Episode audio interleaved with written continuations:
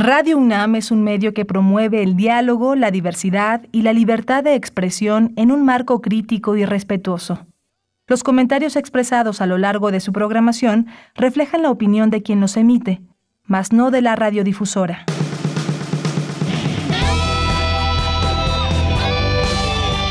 Prisma RU. Relatamos al mundo.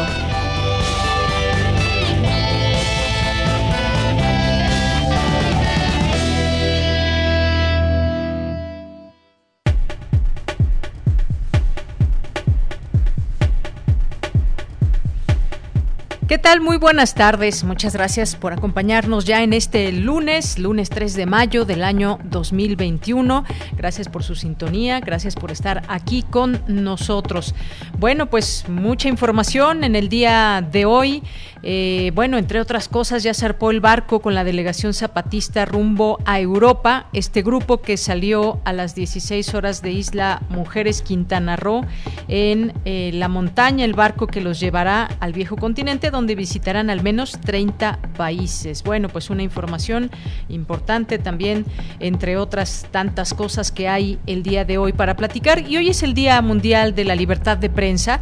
Bien vale la pena hacer distintas reflexiones sobre el papel que juega la prensa en el mundo y en México también centrarnos en el papel que juegan los medios de comunicación, el papel que juega la libertad de expresión en un país como México y en estos tiempos. Así que vamos a hablar del tema, por supuesto, vamos a estar platicando aquí desde el ámbito de la reflexión con Luis Guillermo Hernández, él es periodista independiente y vamos a platicar de este tema, de cuáles son los principales retos de la prensa en México la libertad de prensa en México y la 4T, varias cosas importantes que hay que, eh, pues que hay que discutir, hay que poner a debate siempre, porque pues la prensa es una eh, pues una parte muy importante dentro de los gobiernos y la libertad de expresión, cómo se informa hacia la gente. Sabemos que hay pues distintos países, varios países que pues controlan prácticamente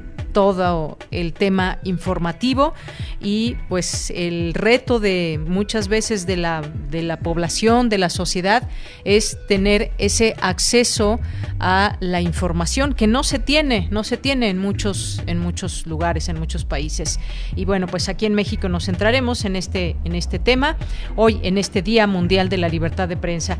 Y bueno, pues ya estamos iniciando el mes de mayo eh, y pues bueno, también este mes, este mes Prisma RU cumple cinco años, cinco años cumplimos el próximo 30 de mayo.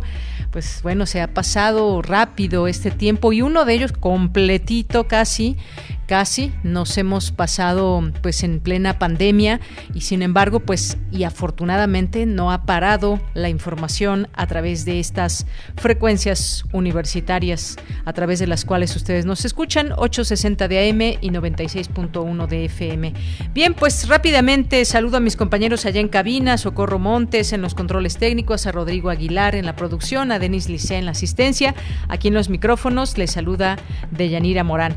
Y bueno, también vamos a hablar de Colombia. Colombia que, pues, desafortunadamente, 13 muertos y que han, eh, pues, seguido las protestas hasta, eh, pues, hace unos días, donde pues finalmente el presidente de Colombia recula, Iván Duque, retira el proyecto de reforma fiscal tras todas estas violentas protestas, bueno, las protestas que se volvieron violentas con la represión y con la violencia con la que respondió el Estado en este sentido y pues hablaremos de este tema, de este polémico proyecto de reforma fiscal para subir los impuestos, eh, según se da a conocer o según sabemos, a las clases más desprotegidas y se dejaba intocable a las clases poderosas económicamente hablando. Vamos a platicar con el doctor Fernando Neira Orjuela, doctor en estudios de población por el Colegio de México. Así que no se pierdan este y otros temas más aquí en Prisma RU. Comenzamos una con ocho minutos y desde aquí relatamos al mundo. Relatamos al mundo. Relatamos al mundo.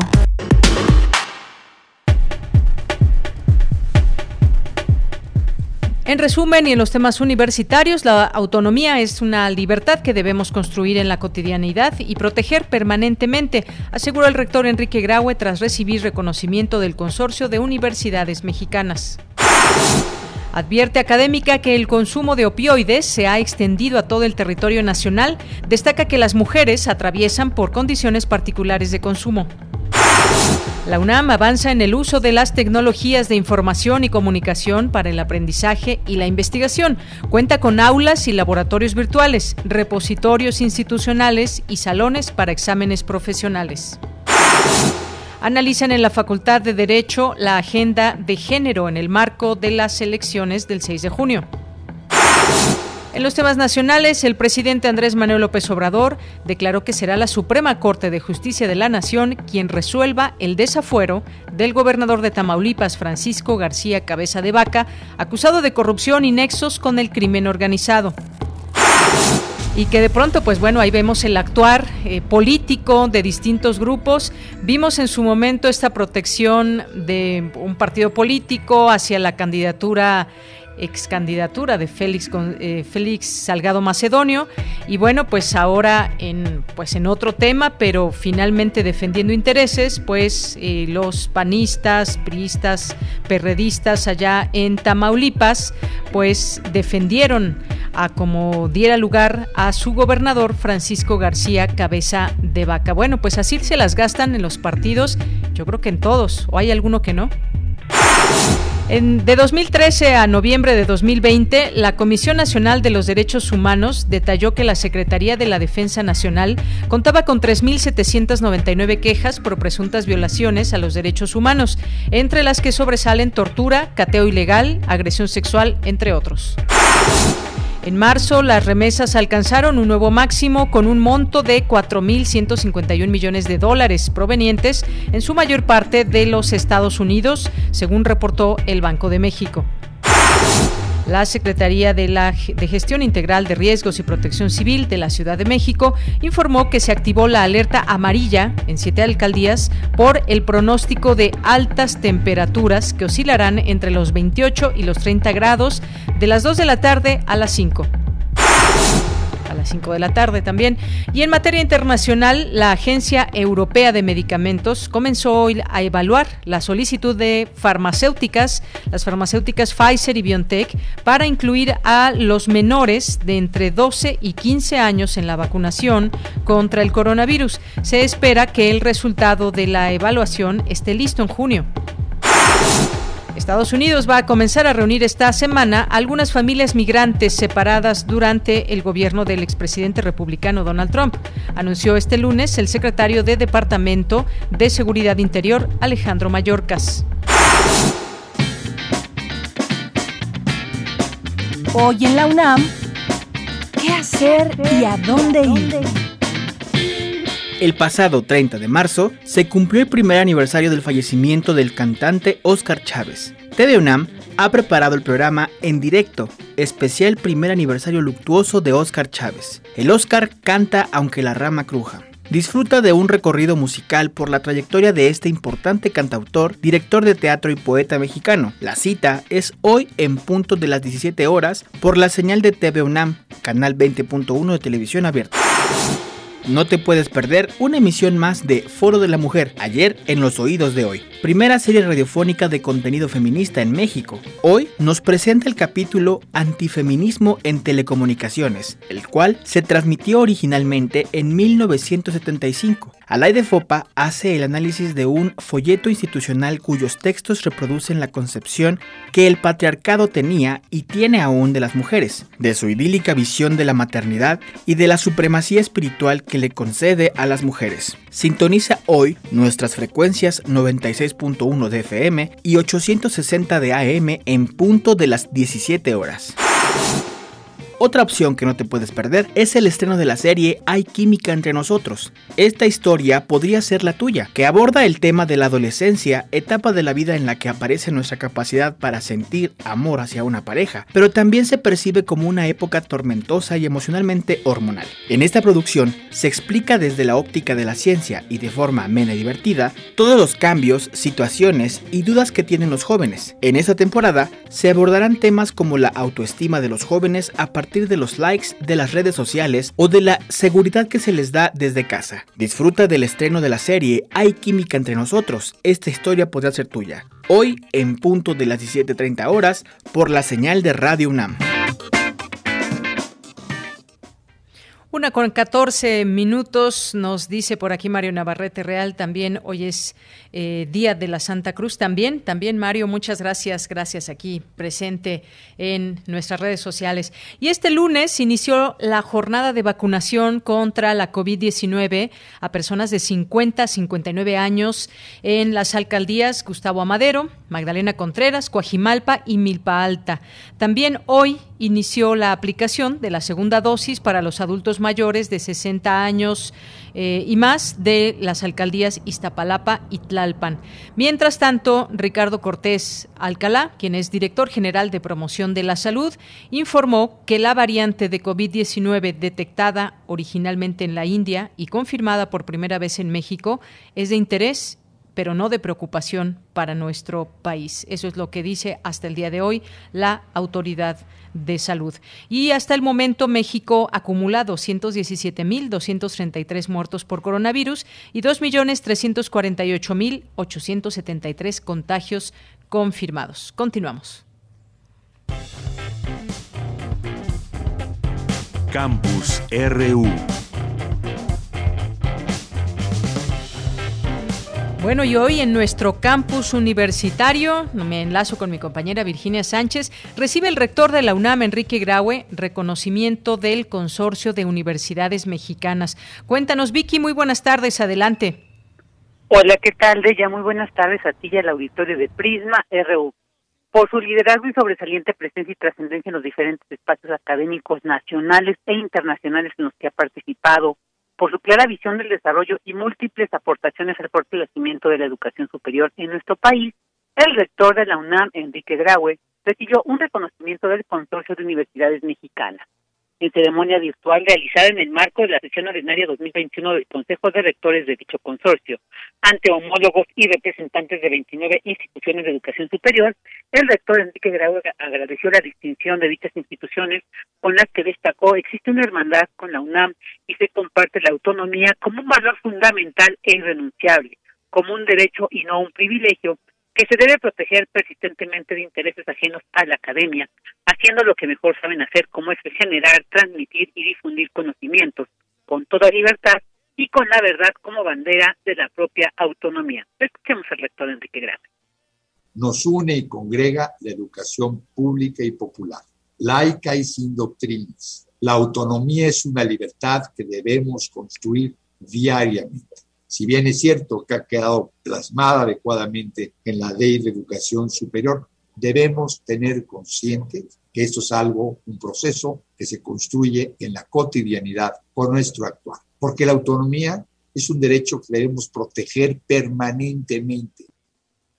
Otro ejemplo de la autonomía, señaló, es la forma de gobierno en estas instituciones en cómo determinan sus planes y programas de estudio en enseñanza que dijo es fruto de ejercicios reflexivos, analíticos y de expresiones de democracia colaborativa y transversal y en la transparencia de las decisiones tomadas. Asimismo, precisó, las instituciones que conforman este consorcio se han transformado a lo largo de su existencia y un ejemplo de ello es lo realizado el último año en el que se ha dado respuesta a los cambios en el conocimiento y a las necesidades sociales de las que son reflejo y estandarte. También dijo que sin el diálogo permanente y el intercambio de ideas entre dichas universidades, no se hubiera podido incidir en políticas educativas factibles, acordes y justas a los tiempos que vivimos. Dijo, señaló, la UNAM y las universidades del consorcio también comparten la preocupación por la educación de calidad y por garantizar las oportunidades educativas que la juventud demanda. De ella, pues este es el reporte sobre este reconocimiento que recibió el rector de la UNAM, Enrique Dagüe, en manos del Consorcio de Universidades Mexicanas. Muchas gracias, Vicky. Muy buenas tardes. Buenas tardes. Hasta mañana. Y bueno, nos vamos ahora con Cindy Pérez Ramírez. Inician conferencias rumbo a las elecciones 2021, la agenda de género a debate. ¿Qué tal, Cindy? Buenas tardes. ¿Qué tal, Deyanira? Muy buenas tardes a ti y a todo el auditorio de Prisma RU. El voto de alrededor de 48.7 millones de mujeres que están llamadas a las urnas puede resultar definitivo en las elecciones más grandes de la historia del país. Ante este panorama, la Facultad de Derecho de la UNAM organizó una serie de conferencias rumbo a las elecciones 2021, la agenda de género a debate. En la inauguración virtual, Carola García, directora de la Facultad de Ciencias Políticas y Sociales de la UNAM, indicó que a niveles federales y locales siguen existiendo programas y agendas sin perspectiva de género impuestas por patrones de comportamiento discriminatorios. Vamos a escucharla que en la mayoría de las ocasiones invisibiliza sus necesidades. Tanto mujeres como hombres en los cargos políticos deben integrar la perspectiva de género para la creación de una agenda en beneficio de las mujeres y no solo considerarlas como un objeto en el que recae la ley. Asimismo, se debe discutir sobre la violencia y la desigualdad ejercida contra las mujeres indígenas, afromexicanas y de la comunidad LGBT y demás. Como se hace evidente hoy en día, aún son muchos los retos de la agenda de, de género en nuestro país. Hay que conjuntar esfuerzos para comprender los obstáculos de fondo a los que se siguen enfrentando las mujeres, tanto en la creación de políticas públicas como en los efectos que conlleva la legislación en la vida cotidiana. En tanto, Raúl Contreras Bustamante, director de la Facultad de Derecho de esta Casa de Estudios, señaló que es una obligación de los partidos defender los derechos políticos electorales de las mujeres y no solo incluirlas por la cuota de paridad de género y habremos de seguir con mucho interés pues aspectos como la violencia que continúa siendo un factor que limita y que convierte en uno de los principales obstáculos los derechos políticos eh, ciudadanos de las mujeres. Tenemos datos de que, por ejemplo, la, la, Fiscalía Especializada para la Atención de Delitos Electorales en los paseados comicios de 2018 registraron 106 casos de violencia política hubo 16 candidatas asesinadas y 10 casos vinculados a hechos que lesionaron de manera directa los derechos político-electorales de las mujeres indígenas y los datos que vamos recogiendo de esta contienda, de esta campaña, no nos eh, permiten ser muy optimistas en esto. De Yanira, las conferencias rumbo a las elecciones 2021, la agenda de género a debate, se llevarán a cabo hasta el 7 de mayo. Esta es la información. Cindy, muchas gracias y buenas tardes. Muy buenas tardes. Hasta luego. Pues allí están, sin duda, temas muy importantes que deben eh, pues plantear también la agenda, la agenda a debate sobre la paridad de género, preguntarnos, ¿va bien esta paridad de género? Los nombres de las mujeres que aparecen en las boletas realmente se van a festejar, eh, perdón, realmente se van a respetar, dado que pues hemos visto y pues este término de las famosas eh, Juanitas en algún momento, pues solamente por porque pasara, digamos, el tema de género ante el INE y después pues se retiraban estas eh, mujeres para dar paso a algún hombre que pues asumiera el cargo que habían ganado. Así más o menos está la situación, así que pues todo el tiempo habrá que preguntarse cómo va el tema de la paridad de género, cómo están representadas las mujeres en los distintos cargos de elección popular. Continuamos. Porque tu opinión es importante, síguenos en nuestras redes sociales, en Facebook como Prisma RU y en Twitter como arroba PrismaRU. Es la una de la tarde con 23 minutos y bueno, pues me voy ahora a eh, darle la bienvenida a Sofía de Robina, abogada del Centro Pro Derechos Humanos. ¿Qué tal, Sofía? Bienvenida, muy buenas tardes. Hola, buenas tardes, Yanira, qué gusto saludarte.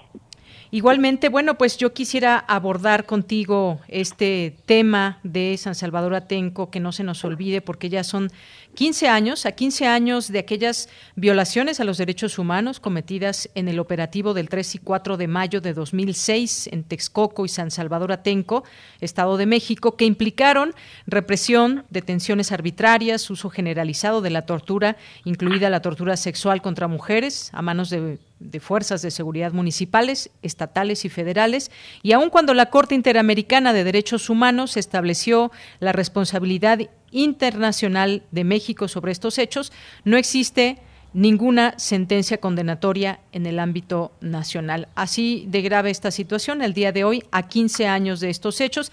Te pregunto, Sofía, pues cuéntanos sobre la reparación del daño y el compromiso para garantizar lo que ha pasado en todo este tiempo.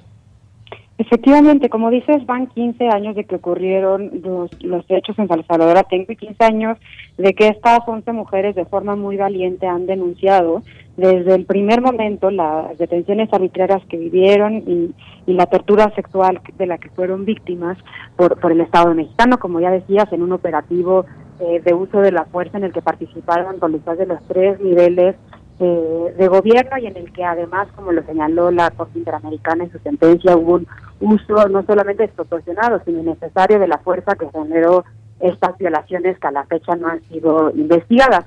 Eh, desde, desde un inicio las mujeres intentaron denunciar los hechos aquí en el país y al no encontrar condiciones fue que acudieron al Sistema Interamericano de Derechos Humanos interponiendo una petición en 2008 y, fue el caso fue admitido en 2011 y posteriormente cuando la comisión encontró que efectivamente hubiera una serie de violaciones a derechos humanos, emitió algunas recomendaciones que al no ser acatadas fue eh, remitido el caso a la Corte Interamericana, en donde en 2017 las mujeres dieron de forma muy valiente su testimonio de todo lo que habían vivido y no solamente los hechos, sino la revictimización y criminalización constante que sobrevivieron cuando intentaron denunciar eh, los hechos.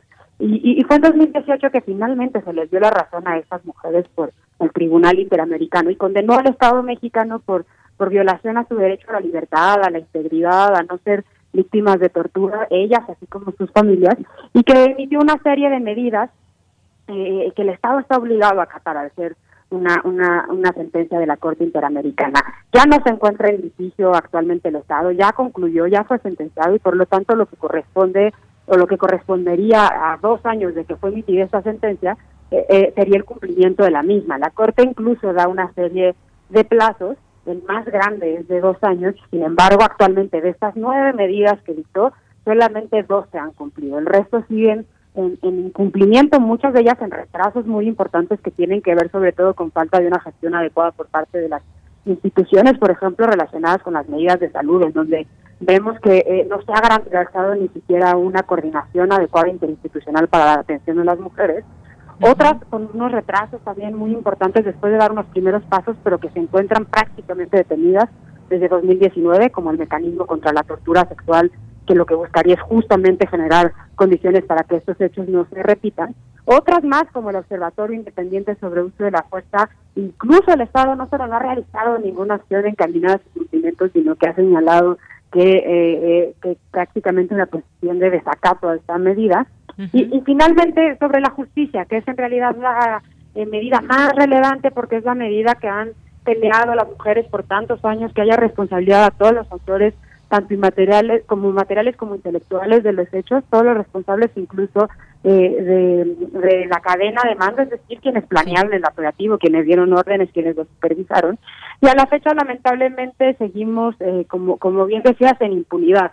La investigación que inició en el Estado de México, eh, que solamente cubre a policías estatales, no ha generado, aunque hay unos algunos policías procesados, no ha generado a 15 años ninguna sentencia condenatoria. Y no solo eso, sino que después de emitida la sentencia, la FEDINTRA abrió una investigación eh, y ejerció su facultad de atracción de manera que pudiera investigar no solo la responsabilidad federal, sino estatal de los hechos. Y la Fiscalía del Estado de México se, se resiste a, enviar y acatar esta decisión de la, de la Fiscalía y a la fecha sigue sin enviar la investigación, generando que esta siga siendo fragmentada.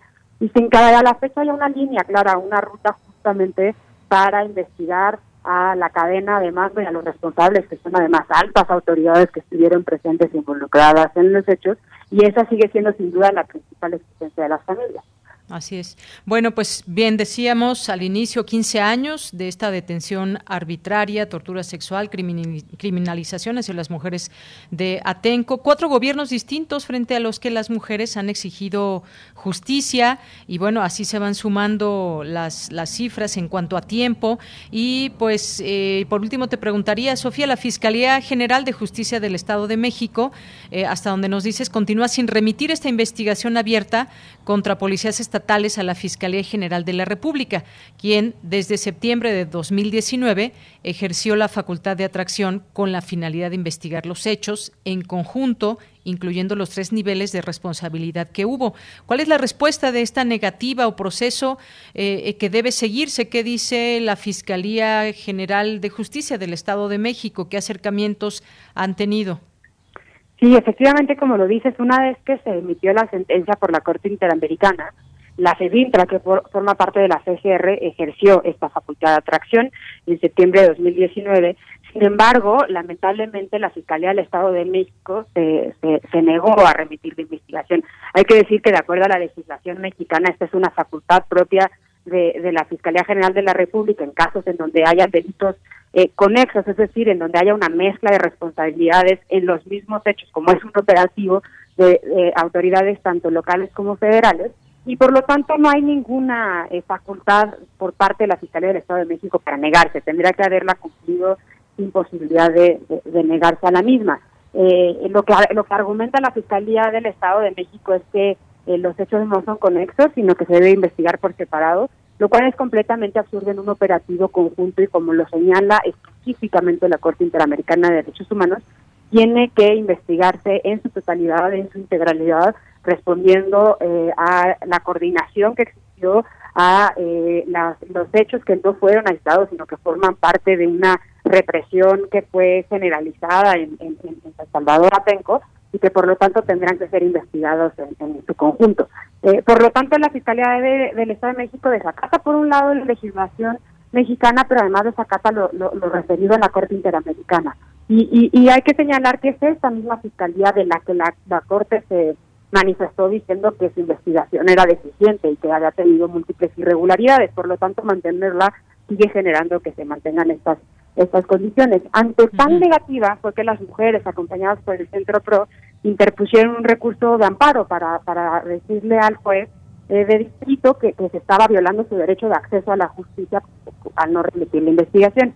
Este amparo se resolvió a favor de las mujeres en noviembre de 2020 ordenando que se revisara eh, la decisión de la Fiscalía del Estado de México. Sin embargo, han pasado cinco meses de que se obtuvo esa sentencia favorable por un juez de amparo sin que la misma se haya remitido, generando que, actualmente siga en las condiciones en las que se encuentra la investigación fragmentada, lo que impide que se, investigue en su conjunto. Y además la CEDINTRA, si bien ha dado unos pasos relevantes, todavía no genera un plan de investigación integral que ayuden a, eh, a poder visualizar eh, la investigación de los superiores jerárquicos en el diseño y planeación del operativo, un operativo que como recordarán fue supervisado incluso en tiempo real y que aún así no hubo ninguna respuesta estatal frente a las obligaciones que se estaban combatiendo, ninguna eh, decisión tomada por parte de altos mandos para frenar las violaciones que estaban ocurriendo. Por el contrario, estas siguieron repitiéndose y, y es por eso que tiene que investigarse en conjunto este operativo. Así es. Bueno, pues está abierto este expediente, damos aquí seguimiento. Se cumplen 15 años, queríamos hablar de este tema y pues que nos explicaras en todos estos términos eh, legales, sociales, cómo ha ido avanzando o cómo se ha detenido más bien toda esta, esta situación que tiene que ver con la justicia y reparación de daños. Sofía de Robina, muchas gracias por haber estado aquí en Prisma RU de Radio UNAM. No, muchas gracias a ti, sobre todo por seguir dando seguimiento a un caso que, es tan relevante para todo el país y que esperemos que genere condiciones para que no se repita. Muchos saludos. Igualmente. Hasta luego, Sofía. Hasta luego. Muy buenas tardes, Sofía de Robina, abogada del Centro Pro Derechos Humanos. Continuamos. Porque tu opinión es importante, síguenos en nuestras redes sociales, en Facebook como Prisma RU y en Twitter como arroba PrismaRU. Una de la tarde con 33 minutos. Y bueno, pues eh, vamos a platicar en cuanto se pueda con Luis Guillermo Hernández, que hemos tenido un poco de problemas con eh, para poder comunicarnos con él.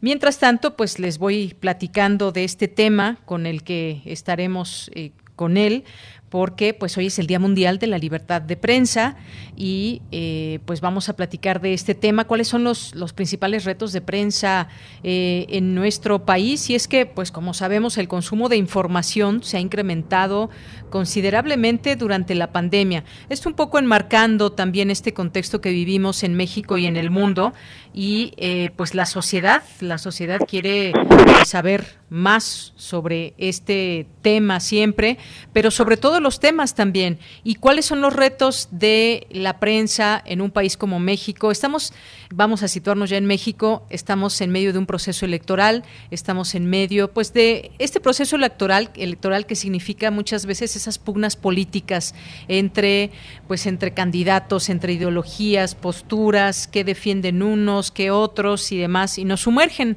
a los ciudadanos, sin duda, en todos estos temas. Y bueno, pues la realidad es contundente también, la ciudadanía pues siempre está ávida de información y corresponde a nosotros desde los medios de comunicación, periodistas, reporteros, analistas, eh, políticos, económicos y demás, pues dar una información de calidad hacia las personas para que se puedan hacer un criterio.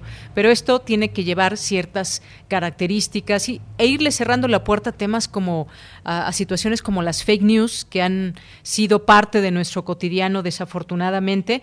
Y bueno, pues hablemos de estos temas. Ya está en la línea telefónica Luis Guillermo Hernández, que es periodista independiente con estudios de doctorado en comunicación por la Universidad Iberoamericana, director de la plataforma de contenidos periodísticos e investigación Sexta W Luis Guillermo, siempre un gusto recibirte aquí en este espacio de Prisma RU de Radio UNAM. Al contrario, para mí es un placer eh, poder platicar con ustedes. Espero no tener problemas con el audio. Este, espero que me estén escuchando correctamente. Pues te escuchamos, me parece más o menos bien. Si hay algún problema, pues te lo, te lo indicaré, Luis Guillermo. Y por lo pronto, pues eh, preguntarte, empezar con esta charla, ¿cuáles son los principales retos de la prensa en México desde tu punto de vista? Hay una prensa quizás un tanto crispada que eh, pues que vemos hoy incluso dividida podría ser que pues vemos que hace su papel de informar eh, que hace su papel de criticar aunque pues, eh, pues por lo general sabemos que la crítica no gusta al poder, pero ¿desde dónde qué criticamos? ¿Cómo, cómo ves? ¿Cuáles son estos retos de, eh, de la prensa en México que tú ves hoy en día? Me parece, mi estimadísima Deyanira, que eh, el principal reto de los medios de comunicación mexicanos y de la prensa, de la prensa mexicana, de todas las plataformas, sin lugar a dudas, es abrirse a la pluralidad, a la pluralidad me parece que la sociedad mexicana requiere eh, que los medios de comunicación entiendan que somos un conjunto social diverso en el que caben muchas ideas de diferentes tipos, de diferentes índoles, y que los medios de comunicación tienen la obligación social de reflejar esa pluralidad. Me parece que es un momento en el que los medios deben plantearse la urgencia de abrir sus espacios, sus tribunas, sus eh, plataformas a las diferentes formas de pensamiento que están conviviendo en nuestra sociedad, porque no es eh, correcto que los medios de comunicación tengan eh, una predominancia de voces de un tipo de pensamiento y marginen a otras a otras alternativas. Me parece que eso no ayuda en términos democráticos, no ayuda en términos mediáticos y nuestra sociedad está verdaderamente ávida de participar en el debate nacional y no encuentra los medios para hacerlo. Eh, Luis Guillermo, en este sentido yo hablaba de que pues uno de los papeles pues el primordial de los medios de comunicación, de quienes forman parte de ellos, pues es, es informar y también pues eh, criticar, no criticar por criticar, sino criticar con elementos, argumentos, em, llevar a cabo investigaciones.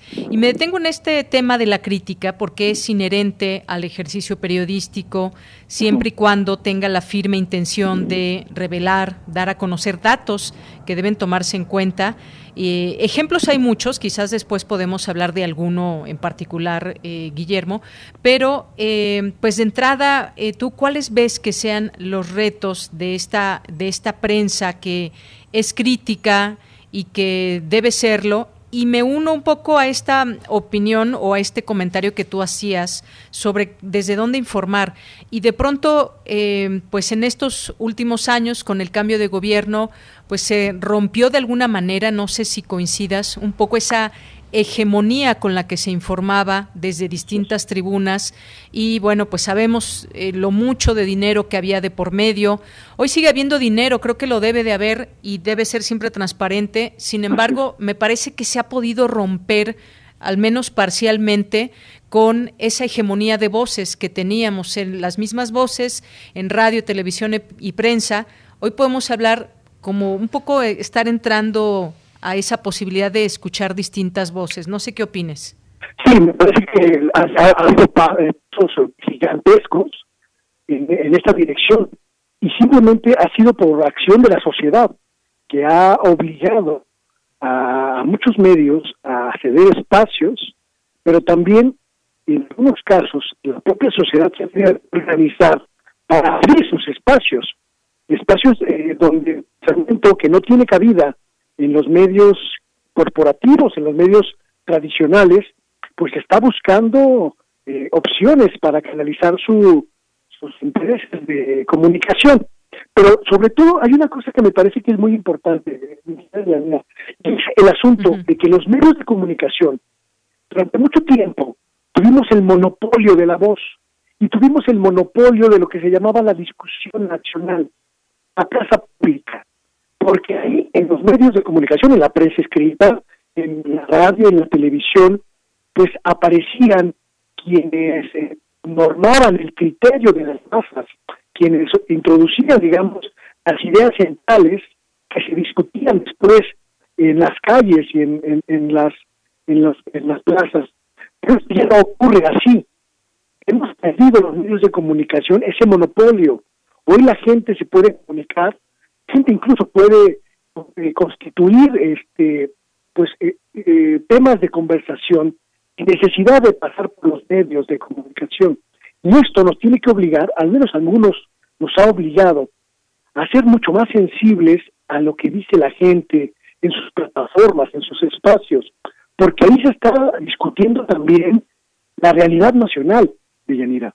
Y nosotros los periodistas tenemos que escuchar también esas voces que ya están, digamos, en términos horizontales, eh, junto con nosotros, disputando la narrativa de la realidad, acercarnos a las redes sociales, acercarnos a las plataformas digitales en las que la gente comenta, en las que la gente a veces incluso informa sobre lo que está ocurriendo en su entorno inmediato, y ser sensibles a esta necesidad social de pluralizar el debate, democratizar el debate y sobre todo olvidarnos de esa vieja lógica en la que nosotros, los periodistas, los que teníamos acceso al micrófono o a la cámara, controlábamos, controlábamos la discusión nacional. tenemos que ser un poco más humildes en ese sentido, porque hoy la realidad es muy distinta y quien no lo entienda así, pues está al margen de esta nueva forma de discutir los asuntos nacionales. Luis Guillermo, eh, paso a este último tema que podemos eh, charlar el día de hoy, la libertad de prensa en México y la 4T. Yo creo que ha habido momentos importantes que bien vale la pena eh, señalar. Hay que recordar, por ejemplo, uno de los momentos, un, desplegado, tú recordarás que, se refirió a la libertad de expresión y consideró que está asediada en México y que pues representa una amenaza para la democracia y que pues eh, también se destacaba al presidente López Obrador que decían estigmatiza eh, a quienes él llama sus adversarios políticos con un lenguaje que agravia a la sociedad y, bueno, pues fue una, una crítica desde, desde esa tribuna, digamos, periodística, intelectual, hacia el gobierno de México. Y uno se preguntó también, bueno, hubo una respuesta también a ese desplegado, pero yo te preguntaría, ¿realmente la libertad de expresión está bajo asedio en México? ¿Cómo lo ves? Hoy en México se puede hablar de todo, eh, sigue persecución en contra de, periodistas, eh, realmente los señalamientos del presidente hacia sus adversarios siembran odio y división y representan una amenaza para la democracia, o quizás también sea parte de, pues, de, de pues de su derecho constitucional a la libertad de expresión. Estos temas, digo, han sido han sido ya tocados en distintos en distintos foros, pero siempre vale la pena pues señalarlo y seguir analizando esta realidad que es cambiante eh, todo eh, todo el tiempo. ¿Qué, ¿Qué opinas de estas, digamos, posturas que hay por una y por otra parte? Me parece que es una, es una, es realidad muy compleja para sintetizarla lo que muchos han eh, dado a señalar como el ataque o la afrenta del gobierno del presidente López Obrador contra los medios. Y en calificar esta disputa como un atentado contra la libertad de expresión, porque sin duda, eh, creo, estoy convencido de que estamos en un, en un momento en el que hay plena libertad, absolutamente plena libertad de expresar las ideas, y de expresar la información, de difundir la información que uno desee. Me parece que los medios de comunicación, todos, de cualquier índole y de cualquier plataforma, en este momento pueden publicar lo que quieran, lo que deseen, incluidas mentiras, incluidas eh, eh, informaciones tergiversadas o abiertamente engañosas, sin que el Estado se aposte en su puerta para aplastarlo. Y eso es algo que no ocurría antes.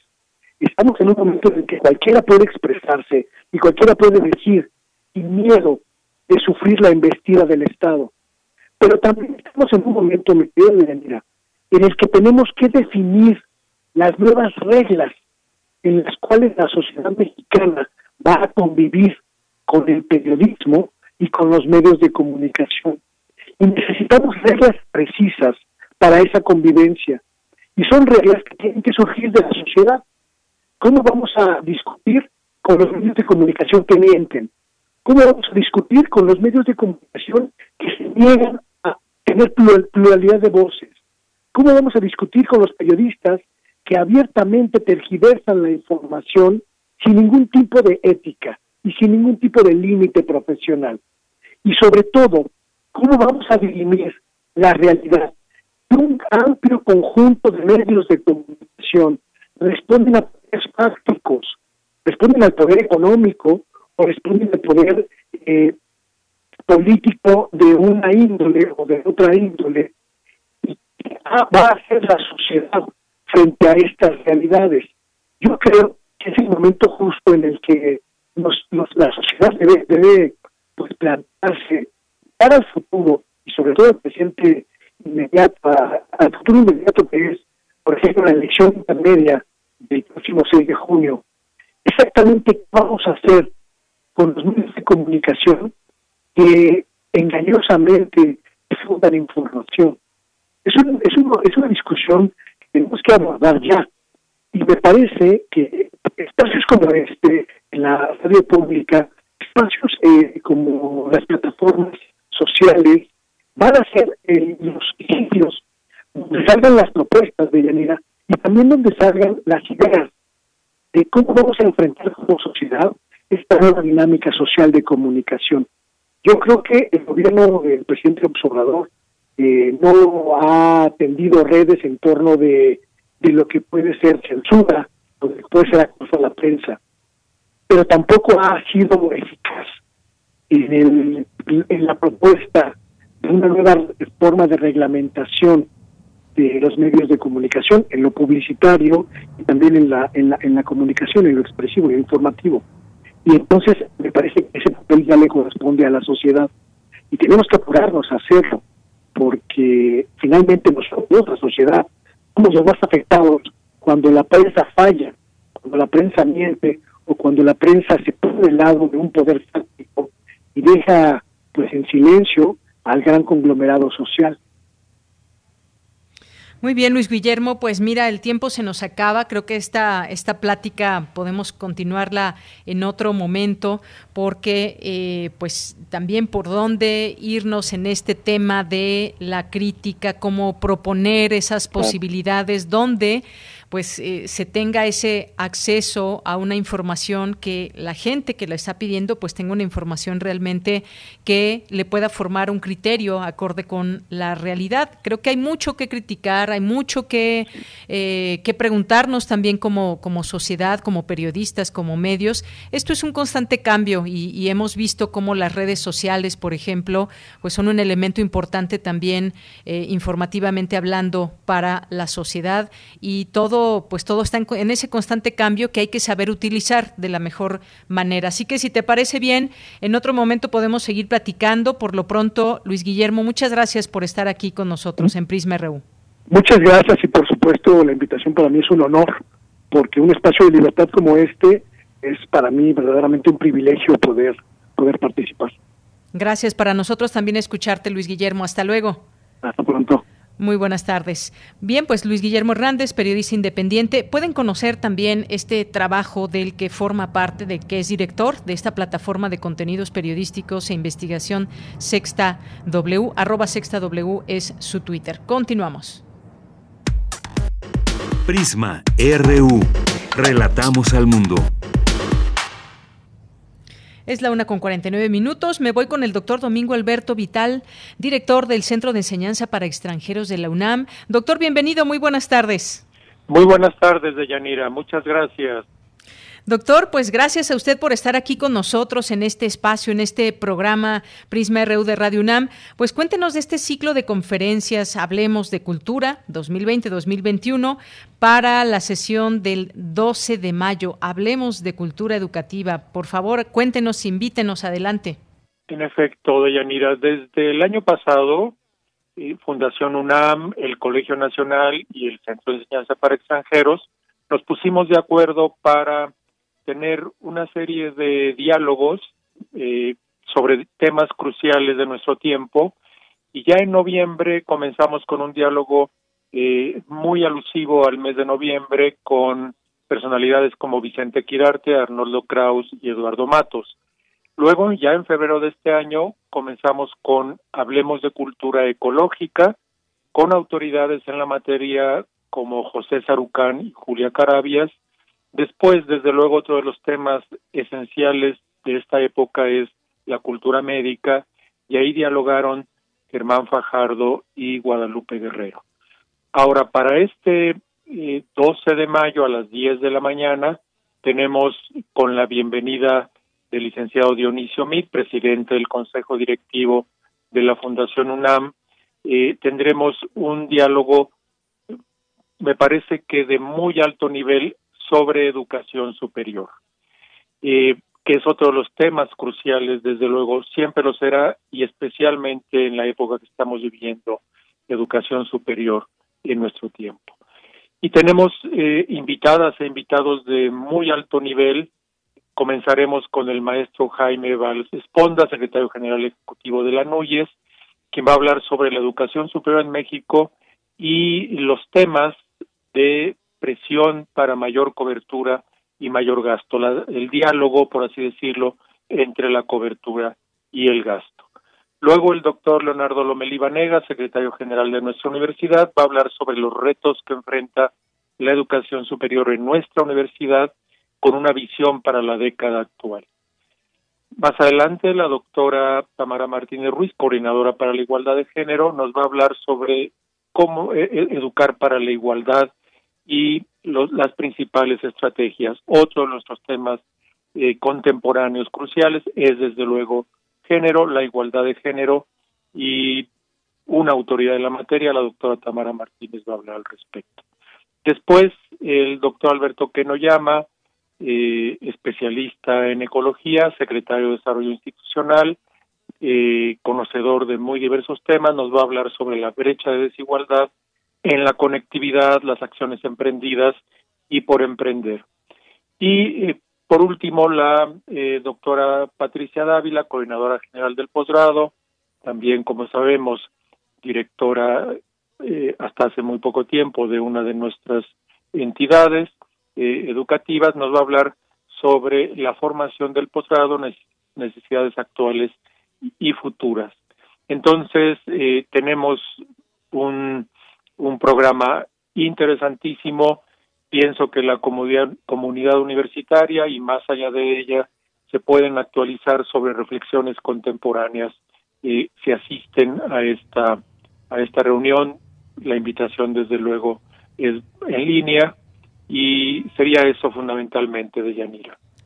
Muy bien, eh, doctor, pues ante esta nueva realidad hablemos de cultura. Ya usted nos dio muy bien este programa que será parte del próximo 12 de mayo, como usted bien indicó, a las 10 de la mañana, esta transmisión que se llevará a cabo por los canales de YouTube y Facebook eh, a través de, eh, de UNAM CEPE, así pueden encontrar tanto en Facebook como en YouTube, CEPE Videos en YouTube, arroba UNAM CEPE también a través del, del Facebook Y bueno, pues ahí dejamos esta invitación hecha para todos los que nos están escuchando, que corran la voz y que sean parte de estos temas actuales que hay que escuchar, que hay que conocer.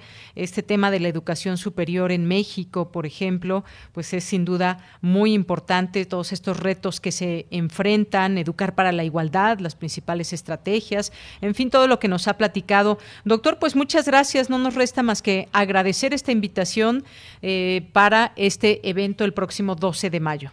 Quisiera únicamente, Deyanira, añadir que eh, eh, como presentadores estaremos el doctor Jaime Urrutia, investigador de nuestra universidad, consejero de Fundación UNAM, eh, el doctor Alberto Vital, un servidor como director del centro, y tendremos tanto una bienvenida como comentarios finales, en fin, un espacio también para el diálogo entre las personalidades que van a van a participar.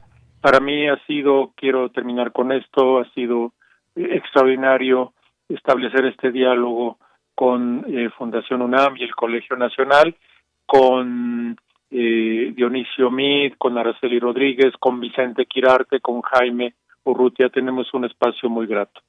Muy bien, muy bien. Pues muchísimas gracias, doctor. Que tenga muy buena tarde. Un muy cordial saludo de Yanira. Muchas gracias de nuevo. A usted gracias y ya nos vemos ese día, el 12 de mayo, a través de estos canales, 10 de la mañana. Fue el doctor Alberto Vital, director del Centro de Enseñanza para Extranjeros de la UNAM. Sala Julián Carrillo presenta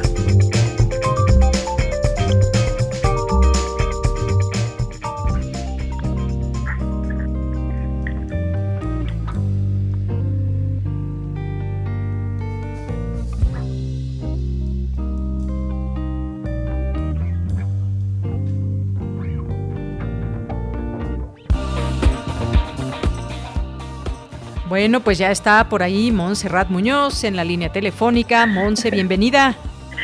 La verdad es que no estoy por ahí. Los saludo desde otra Estás por aquí ya. Hoy toca hacer enlace desde Dimensión del Norte y vamos a saber por qué, porque eh, eh, hay mucho eco por aquí, pero confíen que todas y todos estamos bien, como tú. Aquí te escuchamos bien. Hola, ¿cómo estás?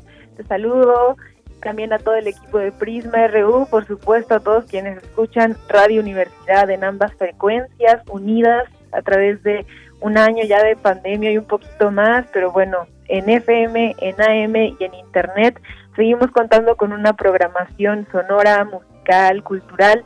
Les cuento ahí nada más un, un pequeño dato. El sábado me entrevistaron un grupo de niños, colegas periodistas, y uno de ellos en especial, Fernando, le dije que le iba a mandar saludos porque cuando le presenté mi trabajo en Radio UNAM, cuando dije que era parte de este gran equipo que somos, nos felicitó y dijo, yo escucho mucho Radio UNAM, tiene ocho años y le encanta la programación musical y cultural, así que un saludo también a todos quienes forman parte de esta gran familia. Como sabrán, esta sección habla sobre la sala Julián Carrillo, en edición virtual tenemos entrevistas sobre el mundo editorial, también tenemos por supuesto las retransmisiones y conciertos nuevos de intersecciones. También vamos a estrenar pues ya la sección de cursos que van a estar eh, vigentes y bueno, todo esto se dan un clavado al Facebook y ahí encuentran más información. Lo que escuchan ahora en esta dimensión del norte eh, eh, eh, es la música de un grupo que nos complace mucho presentarles a todas y todos. Van a estrenar su disco completo este viernes en, en Intersecciones a las 9 de la noche y a las ocho y media en el Facebook de la sala Julián Carrillo. Conversaremos con este Power trío que suenan como una como una conversión digamos entre el jazz, entre el funk, entre el tinte psicodélico y bueno ellos se llaman redoble redoble de dimensiones caguamas y navajas qué nombre qué nombre tú sabes cuál es la maldición gitana de Yanira mm, no a ver dime recuérdame beber el lunes y continuar toda la semana. Así que desde hoy lunes tenemos ya bien puestas nuestras caguamas en el refrigerador y nuestras navajas mentales listas y afiladas también. Oye, hoy es 3 de mayo, además. No, hombre, empezamos bien, pues nos vamos así de, de carreras del viernes. Quiero leerles las canciones, los títulos de las canciones este disco Dimensión del Norte de Caguamas y Navajas es una combinación súper exquisita, excelente y también muy vibrante al estilo como solo ellos tres jóvenes de México pudieron hacerlo. Y bueno, vamos a pasar el disco completo, pero para que se den una idea, para que se crean muy, muy, vamos a tener aquí el último mole de olla del desierto y miren nada más los títulos. Dimensión del Norte, Maleza, Balada de Krillin. Si saben quién es Krillin, que es un personaje de una caricatura, tuitenlo por favor. También Pelea de Machetes, Acapulco Golden, Noche Boreal, Con mis caguamas, Habitación del Tiempo, El último mole de olla, Stripper y muchos temas más. Por favor, conéctense a las ocho y media al Facebook que tenemos entrevista con ellos y estoy muy segura que, bueno, los saludaremos ahí, nos conoceremos ahí y estrenaremos este discazo completo que ya está en plataformas digitales de música. Y bueno, pues aquí escucharán toda la improvisación de los saxofones, con el rollo de las guitarras, con la producción súper bien hecha. Y bueno, seguimos presentando estrenos para ustedes en nuestro programa, además de combinación con retransmisiones, entrevistas, mucho más contenido y también les recordamos que el sábado a las 7 van a poder escuchar también una entrevista excelente con alguno de nuestros invitados editores independientes para los otros libros. Así que bueno, Deyanira, esta es nuestra información. Espero que como yo allá empecé, ustedes también me sigan con esta maldición gitana y nos vemos y encontramos el viernes con esta excelente música y con toda la actitud. Un abrazo sonoro. Claro que sí, Monse, lo recibimos con mucho gusto y con esta música nos vamos al corte, son las 2 de la tarde, volvemos a la segunda hora de Prisma RU.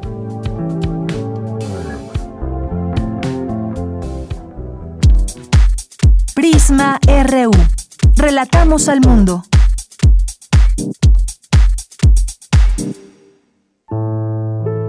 Madre solo hay una, no dos. Padre solo hay uno, no dos. En la adopción, el derecho es de las niñas y de los niños, no de los que adoptan. En el PES defendemos el valor de la familia y nos oponemos a que personas del mismo sexo puedan adoptar. Vota por los candidatos a diputados federales del Partido Encuentro Solidario. Duele todo lo que estamos viviendo. Duele hasta el alma. Pero si algo tenemos las y los mexicanos, es que siempre nos unimos y salimos adelante. Así que no importa si odias la política, lo que realmente importa es sanar a México. Sanar los trabajos perdidos, la inseguridad, los centros de salud. En RSP queremos sanarte a ti. RSP, Sanar a México. Visita redes sociales progresistas.org. Es muy tedioso hacer siempre lo mismo. No dejes que el aburrimiento apague tu imaginación. Escucha Escaparate 961 con los eventos culturales del momento. Viernes a las 15:15 horas por Radio UNAM. Entretenimiento y cultura. Radio UNAM. Experiencia sonora. Hoy las y los mexicanos tienen dos opciones. El partido en el gobierno que prometía esperanza, crecimiento y estabilidad, pero solo miente. O ser parte del equipo que se unió para defender a México de la destrucción de Morena. No tires tu voto a la basura. Úsalo para detener la destrucción de México. Vota por la coalición. Va por México. Ponle un alto a Morena y a la destrucción de México. Vota PRI. Candidatos a diputados federales de la coalición. Va por México. Lili Lizama, Mérida, Yucatán. Mi hermana se contagió con COVID. Necesitábamos un respirador. Ya no sabíamos qué hacer. Gracias al gobierno del PAN pudimos ingresar a mi hermana en un hospital y lograron salvarla. Los estados y alcaldías gobernados por el PAN hicieron todo lo que el gobierno de Morena no hizo, reaccionar rápido y de forma responsable en la pandemia. Cambiemos, México nos necesita a todos. Vota por las y los candidatos a diputados federales del PAN. Prisma RU. Relatamos al mundo.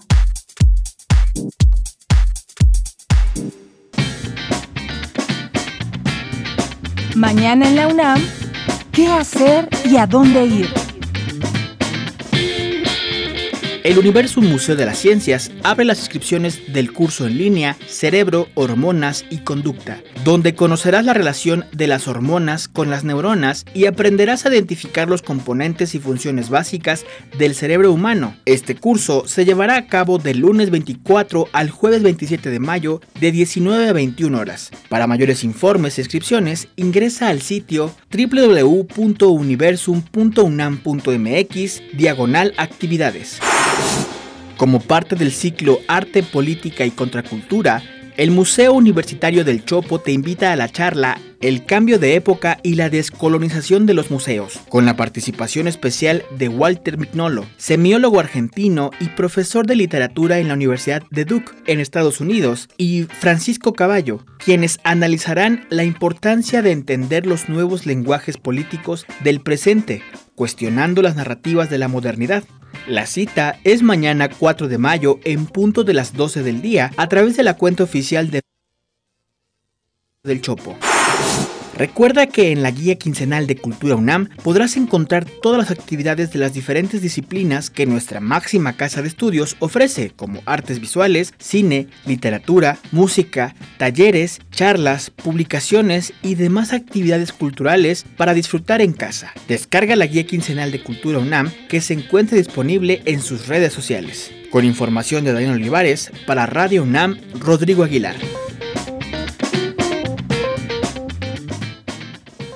Estamos de regreso ya en esta segunda hora de Prisma RU, 2 de la tarde con 5 minutos.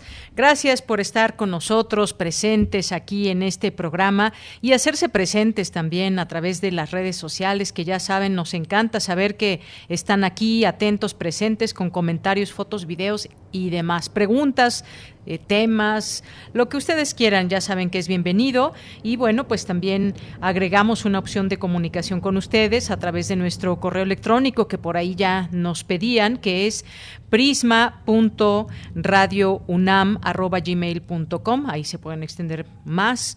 Eh, repito, es prisma.radiounam.gmail.com y nuestras redes sociales, arroba PrismaRU en Twitter y PrismaRU en Facebook.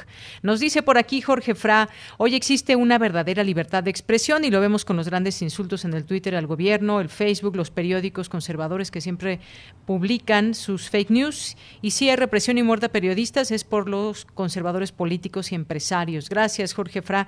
Y bueno, de lo que se trata es terminar desde donde venga esa violencia hacia los comunicadores, venga de, eh, pues de funcionarios específicamente.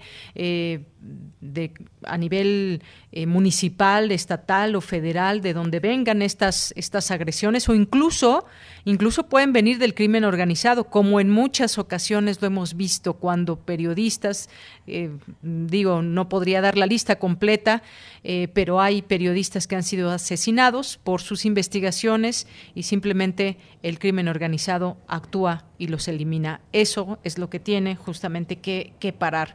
Gracias, Jorge Fra. Gracias aquí a Rosario Durán que nos dice, eh, no que iban a bajar la propaganda política del PES, ustedes la siguen pasando. A ver, me voy a informar sobre ese tema, Rosario.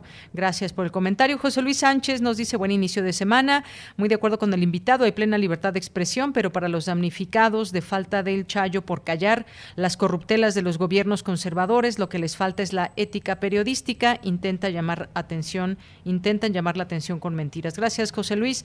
Eh, AM Eloy, muchas gracias también aquí presente, a nuestros amigos de Fundación UNAM, siempre muchas gracias. Alejandro Vázquez, también Armando Aguirre, eh, que nos dice, eh, estoy ya en su compañía para estar muy bien informado. Gracias y saludos a todos. Andrés Mar, buen inicio de semana a todos y saludos sonoros. Gracias y también para ti, Andrea. Eh, gracias al Salvador, a Salvador Velázquez, a Mirko Son, a Guerrero. También Carlos que nos dice, me parece muy desproporcionado y hasta tendencioso que ustedes comparen la inmoral defensa que hacen que hacen Acción Nacional y el conservadurismo del gobernador de cabeza de vaca y obvia y la obvia y legítima inconformidad del partido Morena ante los abusos del INE. Sean serios, nos dice Carlos. Carlos, Carlos Amlover. Muchas gracias por el comentario. Y bueno, pues hay muchos ejemplos y que creo que se pueden discutir eh, cada uno de ellos. Y bueno, pues yo lo que destaqué en lo particular no es una defensa a algún partido, ni mucho menos, sino simplemente pues cómo actúan en general en los partidos, que es defender sus intereses, defender a quienes visten los colores que encabezan y bueno, pues de esta de esta manera es como, como hemos visto que actúan los partidos, no lo digo yo, eh, pero muchas gracias de verdad por este comentario que leemos tal cual aquí en, en nuestro en este programa y gracias por escucharnos, Carlos. Flechador del Sol, Violeta Torres también, muchas gracias. Eh, también aquí presente Mario Navarrete Real, Mercedes de la Vega, Mayra Elizondo. Eh, manda abrazos, muchas gracias y para ti también, Mayra. Mario Navarrete, felicitaciones para todos los que estarán en la segunda dosis. Abrazo grande a Mayra, le manda muchas gracias. Eh, y bueno, pues ya también el acostumbrado video de Mario en esta ocasión, acompañándose de Prisma RU y pues cocinando a esta hora, pues ya tiene ahí varios suculentos platillos. Gracias. Eh, gracias también a Guerrero, ya decíamos, a Rosario Durán, buen inicio de semana y a todos los que se sumen a esta posibilidad de sintonía. David Castillo Pérez también, muchísimas gracias. Gracias a Mirko Son, a libros eh, científicos, prepa, muchas gracias.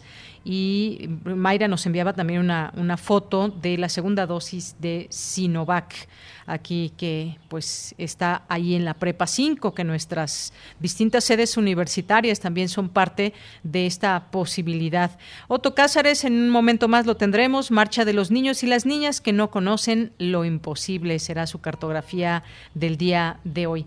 Y bueno, pues nos vamos, nos vamos ahora a la información. La UNAM avanza en el uso de las tecnologías de información y comunicación para el aprendizaje y la investigación.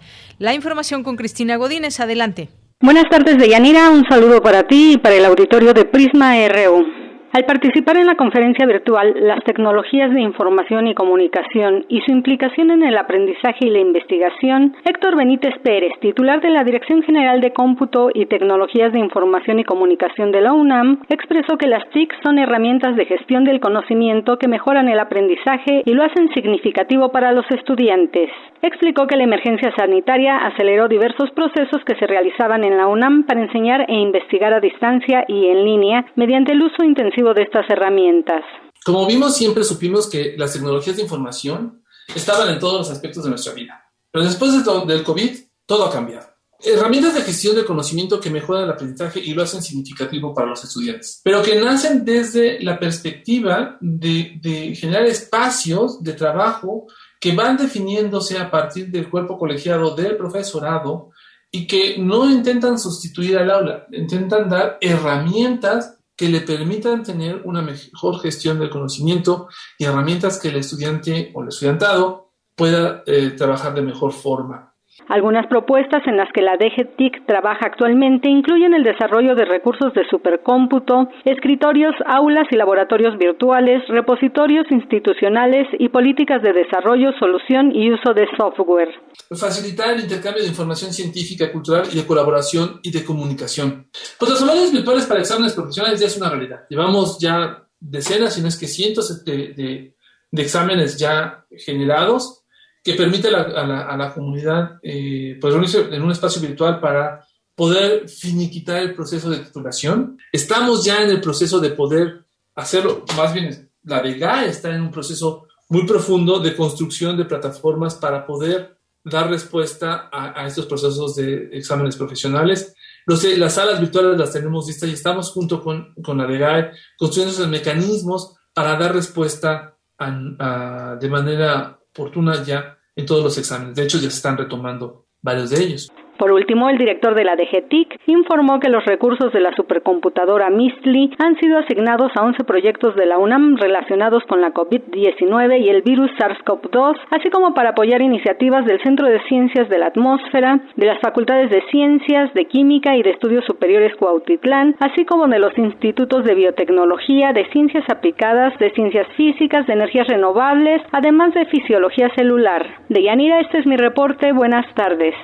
Muchas gracias, Cristina. Buenas tardes. Nos vamos ahora con Dulce García. Advierte académica que el consumo de opioides se ha extendido a todo el territorio nacional. Destaca que las mujeres atraviesan por condiciones particulares de consumo. Adelante, Dulce. Deyanira, muy buenas tardes a ti al auditorio de Prisma RU. El consumo de opioides en el mundo y en México no solamente está relacionado con un posible desarrollo de dependencia, sino también con las complicaciones médicas que de ello resulten. México tiene un papel importante en dicha situación, Deyanira, por ser productor de dichas sustancias, que en un principio se usaron por la necesidad de contar con morfina para cuidar heridas de guerra, pero que con el paso del tiempo, para los años 70 específicamente, comenzó a haber un aumento en el consumo opioides en poblaciones penitenciarias. Hoy nuestro país es catalogado como uno de los principales productores de opio en el mundo. De acuerdo con la última encuesta nacional de adicciones, antes el consumo de opioides en nuestro país solo se daba en los estados de la frontera norte, pero hoy se ha extendido a todo el territorio nacional, según lo advirtió la doctora María Elena Medina Mora, directora de la Facultad de Psicología de la UNAM. También vemos que en centros de tratamiento eh, tenemos mucha variación en, en la proporción de personas que entran y que utilizan la sustancia, pero vemos también muy claramente que ya no nada más son los estados este, fronterizos o los estados en el norte, cuando tenemos introducción del consumo ya en otros estados como Puebla, Oaxaca, Guerrero, pero sigue habiendo pues este mayor eh, impacto de la, de la frontera la académica dijo que esta situación está afectando también a las mujeres, quienes atraviesan por condiciones especiales de consumo. El consumo eh, en ellas, aunque se inician más tardíamente de los hombres, cuando han iniciado aumentan la tasa de consumo y este aumento es más rápido en ellas que en los hombres y pues todo este problema que tenemos de las mujeres que eh, pues que son de alguna manera eh, introducidas en el consumo, pero también, también en el tráfico y que tenemos que tener políticas públicas especiales para ellas. De Yanira, auditorio de Prisma RU, la doctora Medina Mora dijo que los países de mayor consumo son los que tienen un nivel de desarrollo más alto, pero que en contraste países como México presentan también altos índices de consumo en zonas de mayor desventaja económica, por lo cual advirtió que en la creación de políticas públicas para atender dicha situación se debe considerar que dentro de los países hay variaciones y que las condiciones de vulnerabilidad de las poblaciones hacen más propensos al consumo a unos países que a otros. Este es el reporte. Muy buenas tardes. Gracias, Dulce. Muy buenas tardes.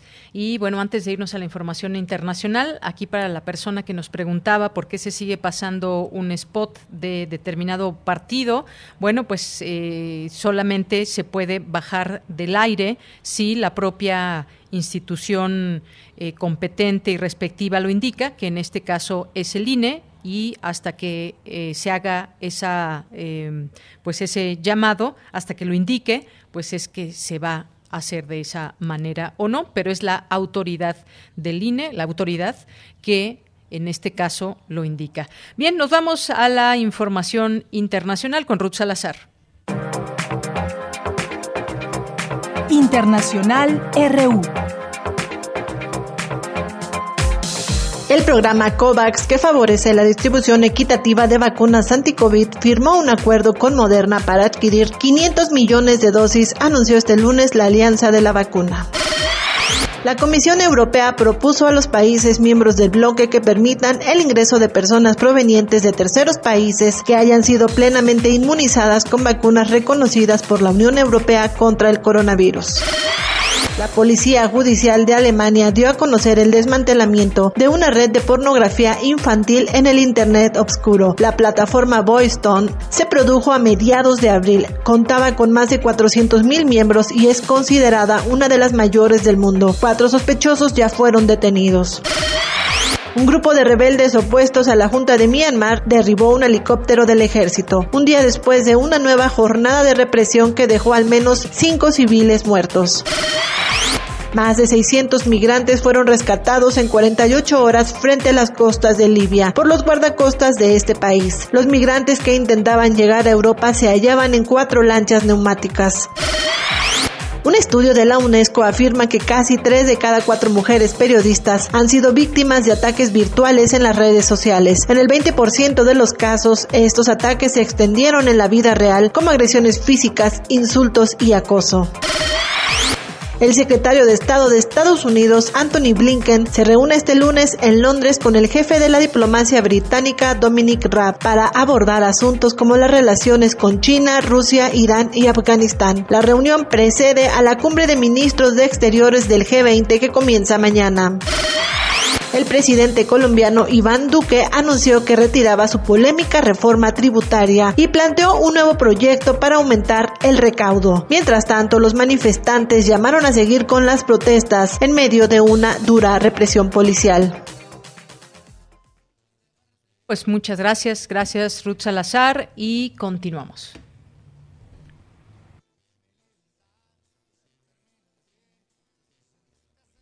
Prisma RU. Relatamos al mundo.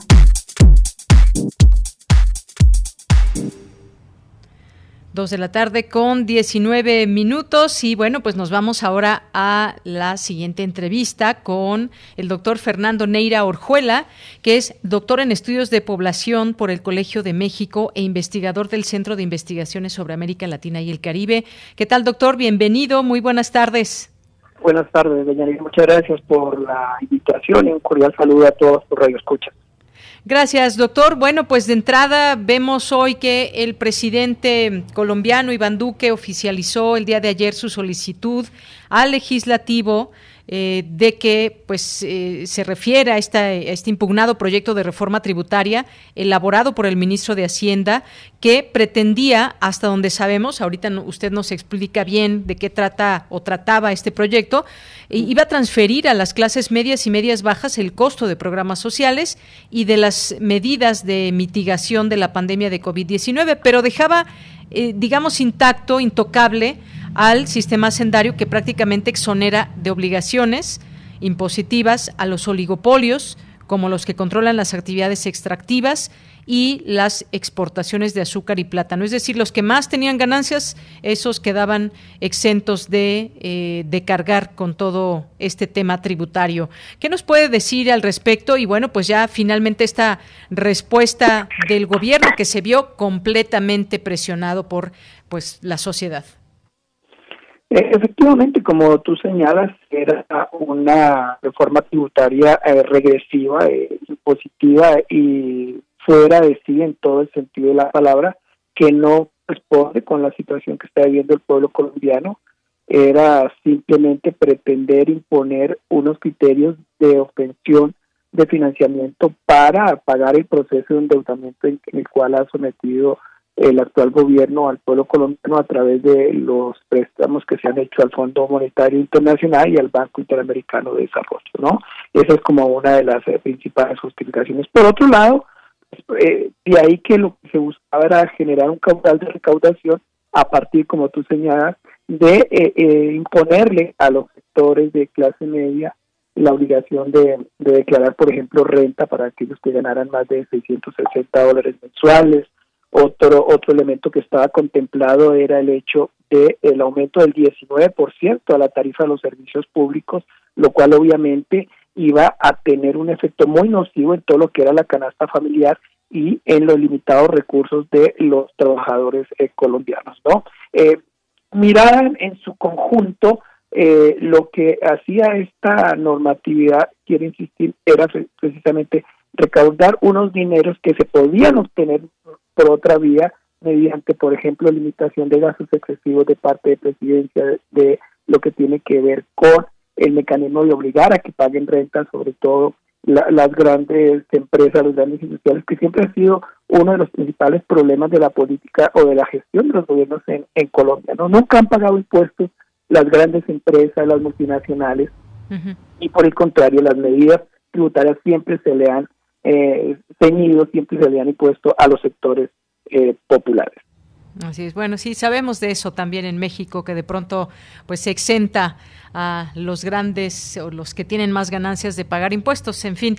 Eh, y esta, esta iniciativa eh, que se había dado a conocer, pues recrudeció las protestas callejeras, hay que recordar desde el año pasado, y eh, pues estos excesos represivos que, que hubo dejaron el saldo de 13 muertos en cuatro días de manifestaciones. Esto hubo una respuesta muy importante, digamos, a nivel sobre esta, pues esta eh, situación que se dio y que se mostraba la gente en contra de ello. Fueron persistentes, digamos. Ahora, ¿qué significa el hecho de que el presidente Iván Duque pues dé marcha atrás a esta a esta este proyecto y ahora pues pida que se haga una nueva eh, propuesta y que esperamos, y bueno, sobre todo la sociedad colombiana, que sea acorde con la realidad, una realidad también que pues está enmarcada y ha sido golpeada la economía también de los colombianos por esta pandemia que se tiene, además de los propios problemas que, que tiene y que acarrea cada, cada país. Es evidente que esta decisión presidencial pues es el resultado de la presión popular, aunque pues bueno, el, el presidente dijo que retiraba esta reforma a fin de evitar incertidumbre financiera. Esa fue, digamos, su explicación. Pero qué pensar de que, pues finalmente tendrá que volverse a hacer esta, esta propuesta, doctor. Bueno, mira, en realidad eso es, esto que ocurrió fue la crónica de una reforma tributaria fallida, ¿no? Desde que nació, nació mal, nació porque además no se discutió al interior del Congreso, sino fue expuesta públicamente de, forma, digamos que autoritario, queriéndola validar desde lo público en vez de los cánones, de los caminos adecuados constitucionales y ya desde ahí comenzó a tener problemas, por eso la reacción de los diferentes sectores, incluso que son que están a favor del actual gobierno, de ponerse en contra porque vieron que eh, era una imposición. Incluso habían eh, eh, hubo incoherencias en términos del conocimiento que tenía el, el, el, ejecutivo sobre lo que contenía la reforma, ¿no? Realmente ahí ni siquiera en eso tuvieron el tacto de manejar un mismo discurso. Por otra parte, hasta la bancada, algunos sectores del propio Centro Democrático, que es el partido del gobierno, comenzaron a, hacer un llamado de atención de, las incoherencias de Entonces, eh, eso comenzó mal, terminó mal, y, es parte de toda una política del gobierno colombiano actual que siempre ha dado tumbos, que ha cometido todos los errores y habido por haber en materia de, política económica, de política social, que incluso se ha manifestado en un pésimo manejo de una epidemia en donde los medicamentos no se compraron a tiempo, en donde, por ejemplo, se tomó la decisión de no aceptar la vacuna rusa y después tener que ir a suplicarles que la vendieran. O sea, ha sido una gestión de la pandemia eh, nefasta, con, con malos criterios de carácter social, político a eso hay que sumarle unas decisiones económicas que lo que han hecho es generar más privatización, beneficiar a sectores eh, acaudalados, a grandes empresarios, una política internacional eh, o, una política centrada eh, en, el conflicto con Venezuela antes que mirar los problemas propios de Colombia. Entonces, todos estos factores, a lo cual hay que sumar, por ejemplo, la falta de acción ante la gravedad que, que está ocurriendo en el país, como es la muerte de líderes sociales y de indígenas, campesinos, ante lo cual el gobierno no ha tenido una reacción como se espera de un gobierno democrático, el hecho mismo de que se haya dedicado a entorpecer el proceso de paz, todos estos son factores junto con el incremento de la pobreza. Acaba de salir un informe donde se habla que eh, Colombia está eh, cercano por encima del 42% de la pobreza. Entonces, son un cúmulo de situaciones que eh, se agregan al tema de la reforma y que obligan a la gente a salir a las calles. No olvidemos que antes de que entrara la pandemia, ya Colombia venía eh, viviendo un proceso de agitación social muy fuerte que fue frenado precisamente por la pandemia, pero que dadas las actuales condiciones en donde se quiere imponer esta reforma y sumado a la difícil condición social, política, de salud que vive el pueblo colombiano, pues obligó a la gente arriesgarse a ir a las calles, ¿no? Incluso se sacó un, una una decisión jurídica para prohibir que la gente saliera a manifestar, lo cual viola eh, tajantemente la Constitución que eh, obviamente permite la movilización social. Entonces, son un cúmulo de cosas que se reflejan en lo que pasó y en donde también se refleja el actuar del gobierno nacional que no ha sabido manejar eso, entonces se acude a la violencia para generar más violencia, eh, los muertos que tú señalas, los desmanes que hubo en la ciudad, de la manera en como la autoridad, eh, la policía eh, actuó, algo muy delicado fue el llamado que hizo el expresidente Uribe, que, recordemos es prácticamente el que dirige en este momento el gobierno en Colombia, a que los, las Fuerzas Armadas dispararan contra las personas que hemos removilizado es parte de lo que es Colombia en, el actual gobierno, ¿no? Es la visión que tiene el actual gobierno de manejar los problemas vía violencia, vía eh, actitudes autoritarias y que lo que generan entonces es toda esta movilización que terminaron dando atrás con este tipo de decisiones, ¿no? Pero no cabe duda de que estamos ante un panorama muy sombrío en el caso de eh, la situación colombiana. Así es, y un gobierno que decidió reprimir estas protestas y, bueno, pues sin, eh, con mucha muy lamentable estos 13 muertos. Esto que menciona, doctor, de la vacuna rusa Sputnik V, eh, me he fijado que pues algunos gobiernos, el caso de Brasil también, el caso de Colombia con Iván Duque, gobiernos de derecha, pues han rechazado esta vacuna. Tiene que ver la política, que antepongan la política frente a un tema de salud. Eso es lo que está pasando, que se deja entrever. Tan terrible es esta situación, estos enconos que puede haber políticos, digo, me lo pregunto porque pues eh, algunos, digo, eh, obviamente en otros países ni, ni al caso con esta vacuna de Sputnik V que ha resultado ser muy muy buena y muy efectiva, pero no sé usted qué opine de esta de esta parte si realmente es sobreponer la, la política por sobre la salud. Sí, lamentablemente una de las eh, situaciones más delicadas con lo que ocurre en Colombia es que es junto con el caso brasilero los dos gobiernos donde el tema ideológico se ha exacerbado a, unos niveles inimaginables, ¿no? Es llevar el discurso ideológico a una insensatez tal de eh, querer sacrificar la situación de salud de un pueblo afligido por una pandemia solo por el capricho o por esa idea de que esa vacuna implica injerencia de actores extranjeros en territorio colombiano, lo cual nada más desfasado, nada más falto de coherencia dada la situación de pandemia que se tiene, pero que es una muestra precisamente de un gobierno obcecado, insensato en términos de anteponer sus intereses ideológicos y políticos a los intereses del pueblo y de la nación colombiana. No creo que esa es la, la mejor manera de eh, ilustrar el, el nivel de eh, extremismo ideológico que está ocurriendo en, en Colombia y en donde, entre otras manifestaciones, algo grave es el exterminio al cual se está siendo sometido eh, aquellos eh, líderes sociales, lo cual eso no tiene presentación ni siquiera en gobiernos como el iraní o estos gobiernos que uno considera, ni el mismo Venezuela, que es el, el objeto de crítica del gobierno colombiano. Entonces sí, sí es preocupante esa falta de visión, esa falta de sensatez, esa falta de claridad política de un gobierno que eh, sobresale decisiones de carácter ideológico antes que las de carácter democrático, político y de beneficio social.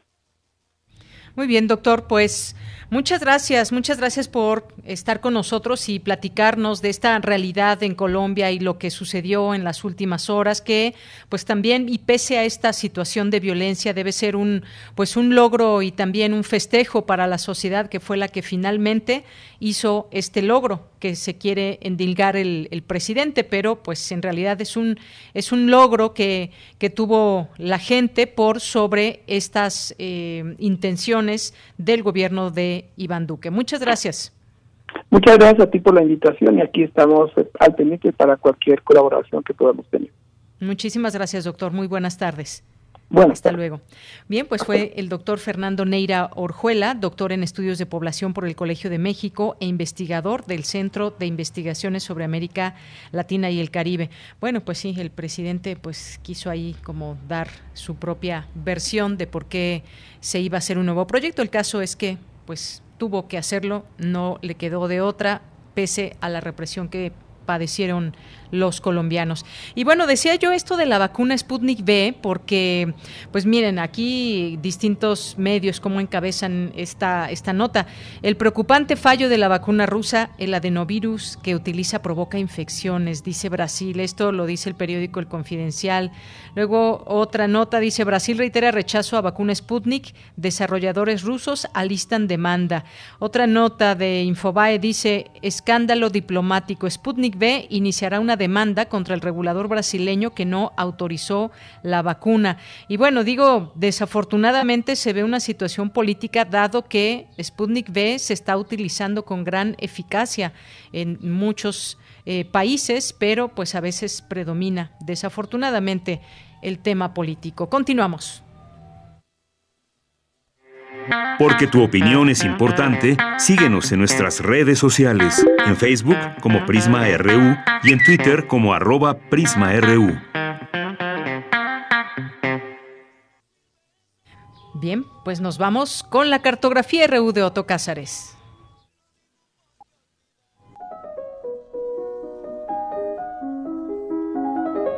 Cartografía RU con Otto Cázares.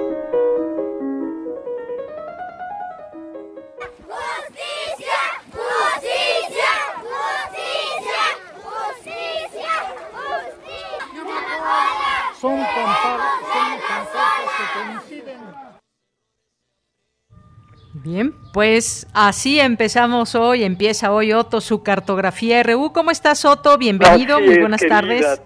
Bueno, te abrazo con gusto este lunes de cartografía, abrazo a quienes nos hacen el favor de escucharnos y bueno, después de haber escuchado estos gritos en cuello en una marcha infantil, voy a comenzar con una frase de Franz Kafka para que nos ponga en sintonía con el tema que hoy nos ocupa.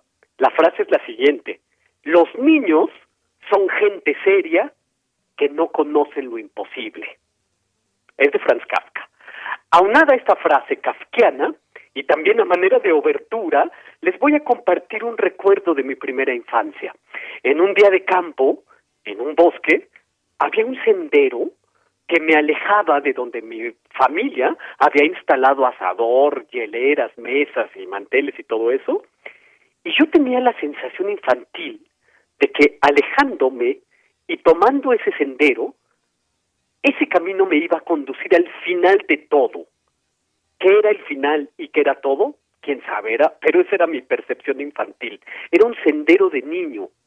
La marcha de los niños y las niñas contra la violencia en Guerrero este pasado día de las infancias, me parece que tiene mucho de esa frase de Franz Kafka, pero también tiene mucho de ese sendero de niño que quién sabe a dónde conduzca.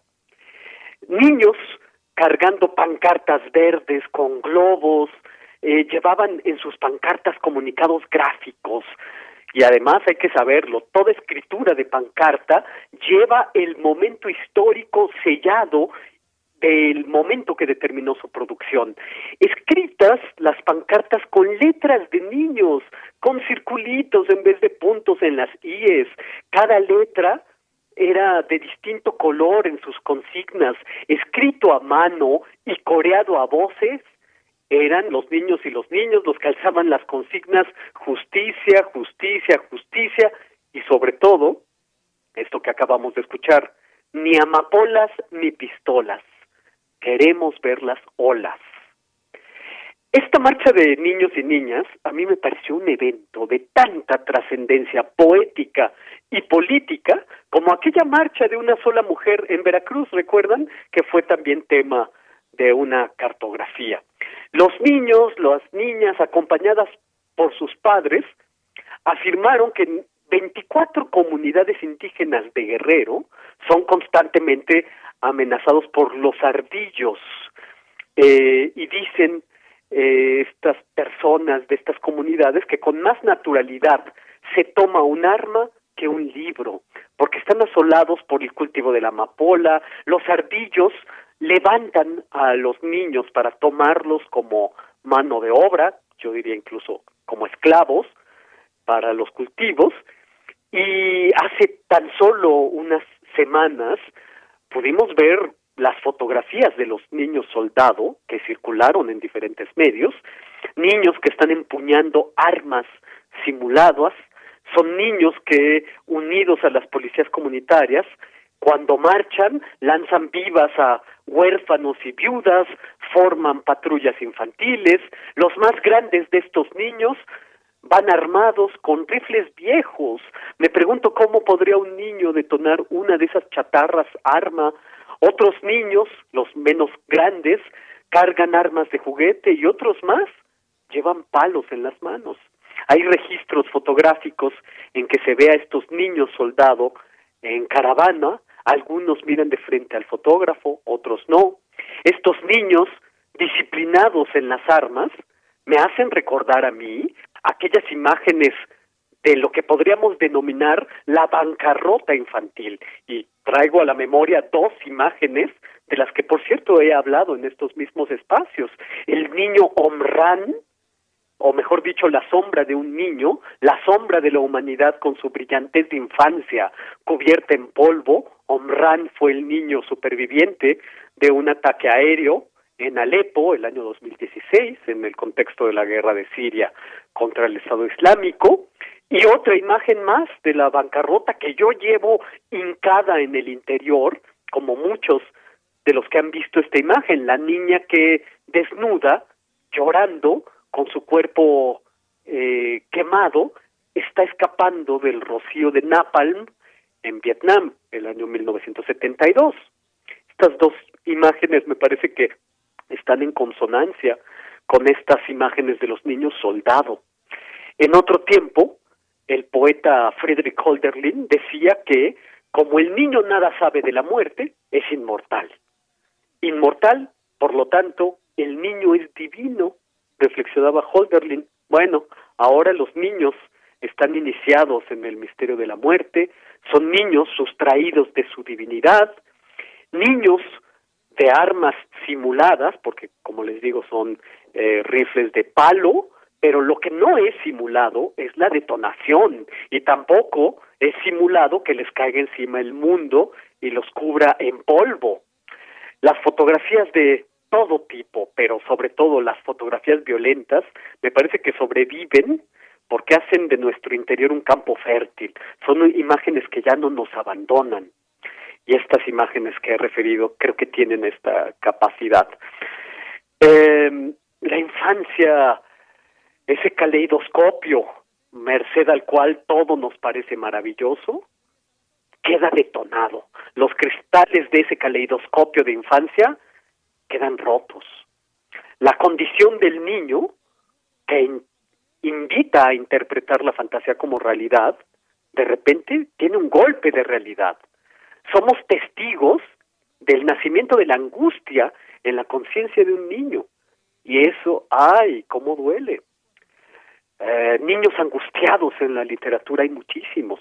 Niños que son expósitos, expulsados de su condición infantil por el, el abandono, el crimen, el maltrato, pues son Oliver Twist, David Copperfield, pero también recuerden ustedes El Señor de las Moscas de William Golding, que es la muestra de un infierno infantil, y ahí está, en el ámbito de la cinematografía, Los Olvidados de Luis Buñuel, donde se aunan la infancia y la miseria. Pero yo digo todo esto no para constatar, no se trata de constatar el dolor infantil. Viene a mi mente, como para dar un giro a estas reflexiones, eh, esas líneas del pedagogo Paulo Freire, que en un contexto de título Alfabetización y Miseria, en un libro de título Pedagogía de la Indignación, dice, en el mundo de la historia, en la cultura, en la política no se constatan las cosas para adaptarnos a ellas. Constatamos las cosas para cambiarlas.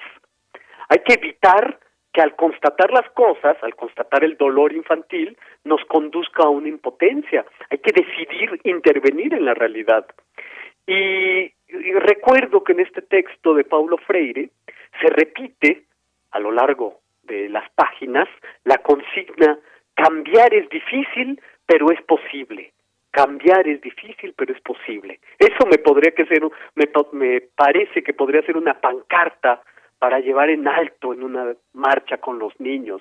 Imagínense esta frase, cambiar es difícil pero es posible, escrito con letra infantil en una marcha de niños y niñas. en esas páginas, eh, Paulo Freire recoge sus experiencias político-pedagógicas con grupos populares en favelas brasileñas, donde la miseria es muy considerable. Y el principio pedagógico que reflexiona Paulo Freire es que eh, no, no hay que menoscabar la experiencia de los niños en estas condiciones límite. Dice algo que me parece muy importante, no hay que sentimentalizar su lamentable situación, sino encontrar la potencia de su experiencia. Bueno, pues eso para mí queda como una enseñanza granada. En ese sentido, los niños de Guerrero de estas 24 comunidades indígenas que hicieron sus pancartas y que escribieron sus consignas con letra de niño, ahora han tomado conciencia de sí mismos y en esto ya se asumen como sujetos frente a la historia. No es poca cosa, yo incluso diría que es muy grande. Niños y niñas que ya leen el mundo políticamente.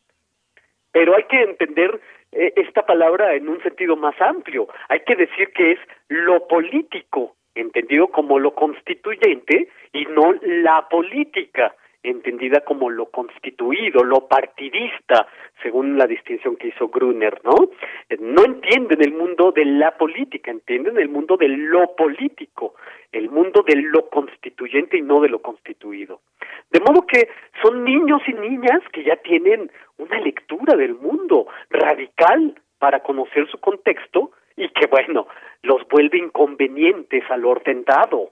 No se trata de repetir el lugar común simplista de decir que el pupitre de las escuelas es su barricada, porque están en unas situaciones muy difíciles. Esa me parece, esa reducción me parece que es una reducción burguesa de la educación. ¿En qué condiciones pueden estudiar estos niños? La pedagogía radical de estos niños estriba en tomar en cuenta su experiencia. Eh, recuerdo ya para terminar que el Emilio de Rousseau, que es un importante libro de educación y de pedagogía, dice algo con lo que yo no estoy de acuerdo. Precisamente con esta terminaré haciendo una reflexión, porque Rousseau dice, da un consejo a los padres y les dice a los padres, haz temprano un cercado alrededor del alma de tu hijo. Esto, en buena medida, es la educación, hacer un cercado alrededor del alma del, hijo. Yo creo que es una imposible precaución ahora que la realidad nos desborda en todos los ámbitos. La educación eh, radical sería permear, hacer porosa el alma. Educar no es cercar, educar es dejar afectar. Por lo tanto, voy a decir que eh, de esta rebeldía infantil debe resultar una cognición, deben resultar cuadernos del frente, mantas, mantas infantiles. Yo aquí he reflexionado con ustedes acerca de la estética de la manta a partir de reflexiones de Alberto Híjar. Eh, podría incluso hacerse talleres infantiles de plástica y gráfica llevado a la reflexión de las mantas infantiles, que son formas políticas, formas estéticas que vienen de la acción social y que sobre todo ahora la acción social fue infantil, y por lo tanto la lucha es la de la imaginación, pero se libra en el campo de lo real. Esos niños que tomaron las pancartas son niños de 10. Y esto es lo que yo tengo que decir este lunes 3 de mayo de 2021. Otto Cázares, pues muchísimas gracias. Como siempre, escucharte siempre es un gran gusto. Y esa frase de Franz Kafka que nos decías al inicio, los niños son gente seria que no conoce lo imposible. Maravillosa. Otto, muchas gracias. Encantado. Reciban un abrazo y nos escuchamos el próximo lunes en otra cartografía. Claro que sí, Otto. Un abrazo. Un abrazo. Continuamos.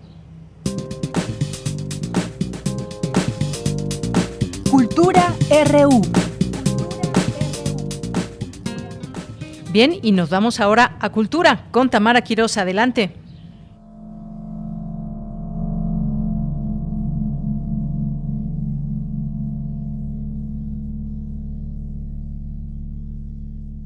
Muy buenas tardes, como siempre es un gusto saludarles a través de estas frecuencias. Gracias por seguir en sintonía de Prisma RU a través de Radio UNAM. Oigan, hace unos días se realizó la entrega de los premios Oscar y como muchos saben, Michelle Kutulenk se convirtió en la primera mexicana en ganar un Oscar en la categoría de sonido y lo hizo con la película Sound of Metal. Tuve la oportunidad de conversar con la galardonada, así que los invito a que traigan sus palomitas y escuchen lo que compartió a estos micrófonos Michelle Kutulenk. Bienvenida a este espacio radiofónico, es un gusto recibirte. Y antes que nada nos unimos a la celebración y te felicitamos por el galardón que recibiste junto con Carlos y Jaime, un Oscar a Mejor Sonido por Sound of Metal. Queremos conocer más de tu trabajo, sabemos que eres ingeniera en audio, tienes ya varios años de trayectoria, aproximadamente 15, has participado en decenas de películas, solo por mencionar algunas, El laberinto del fauno, Todas las pecas del mundo, La jaula de oro. Me gustaría que nos platicaras cómo es que llegas a este filme The Sound of Metal. Bueno, primero que nada, un gusto, saludos a todos. Eh, llego al filme porque el director llama a Nicolás Becker, el, el, diseñador, porque quiere hacer algo poco convencional y no quiere hacer ni el diseño ni la mezcla en Estados Unidos, quiere hacer algo más creativo. Y a su vez entonces Nicolás está buscando en dónde mezclar la película. Un día está haciendo, está haciendo un disco de Patti Smith en Nueva York y ahí coincide con otro músico mexicano, Leonardo Heiblum, y le cuenta que está buscando en dónde hacer la mezcla de la película. Y Leonardo le dice, ay, pues yo tengo el lugar indicado para que vayas. Y le recomienda entonces que vaya, que venga a México a Tepoztlán, eh, a, a, los estudios de Carlos Reigadas que se llaman Esplendoromia. Y que si va ahí, eh, tiene que llamarle a Jaime y a mí para que hagamos la mezcla de la película. Excelente, qué buena noticia y qué buena recomendación. No hay, nada, no hay, nada, mejor que la recomendación de boca a boca, ¿no? Exacto, así fue como sucedió. Michelle, eres una mujer eh, de sonidos, de sonoridades. En esta uh -huh. película, el personaje principal, eh, pues es el sonido, ¿no? Es, uh -huh. es la falta de sonido y el sonido mismo. Para Michelle, la ingeniera de audio, ¿qué significa el sonido en su día a día?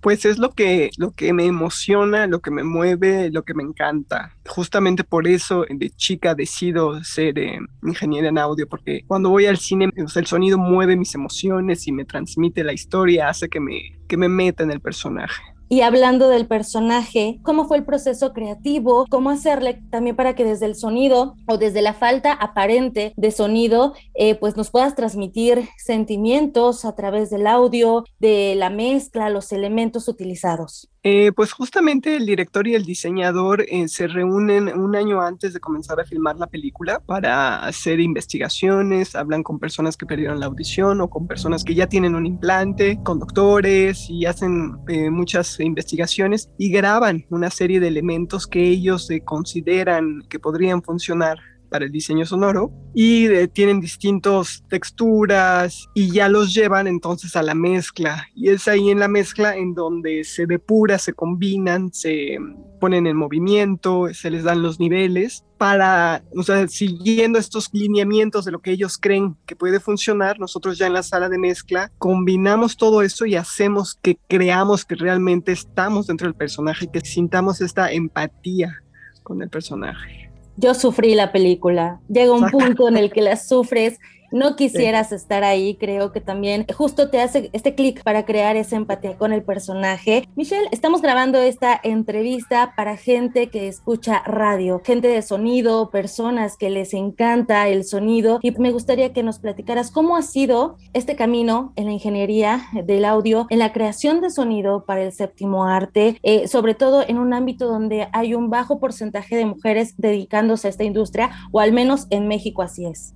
En mi caso, por ejemplo, el ser mujer realmente no ha sido un distintivo en si puedo o no eh, hacer el trabajo. Eh, más bien, eh, la cosa es aprender. La, lo que me han tenido, que me ha dado más trabajo es realmente el conocimiento, el poder aprender las, las cosas y las técnicas. Y como es mucho de tecnología, pero también es mucho de, de creación y de sentir, en realidad eso es lo que más me ha este, costado en su momento. No tanto el hecho, el hecho de ser mujer. Sí somos eh, pocas mujeres, pero justamente después de la nominación se han acercado a mí muchas mujeres y yo no sabía que en realidad eran tantas, lo cual eh, me da muchísimo gusto y creo que aunque sí somos pocas, cada día eh, somos más y yo creo que, por ejemplo, así como en su momento yo ver a otras eh, mujeres ingenieras me motivó a, a decir, bueno, si ellas pueden, yo también puedo trabajar en esto de la ingeniería, espero que esto también sirva para decir, bueno, no es solo exclusivo de hombres, Mm-hmm. Y, también se puede,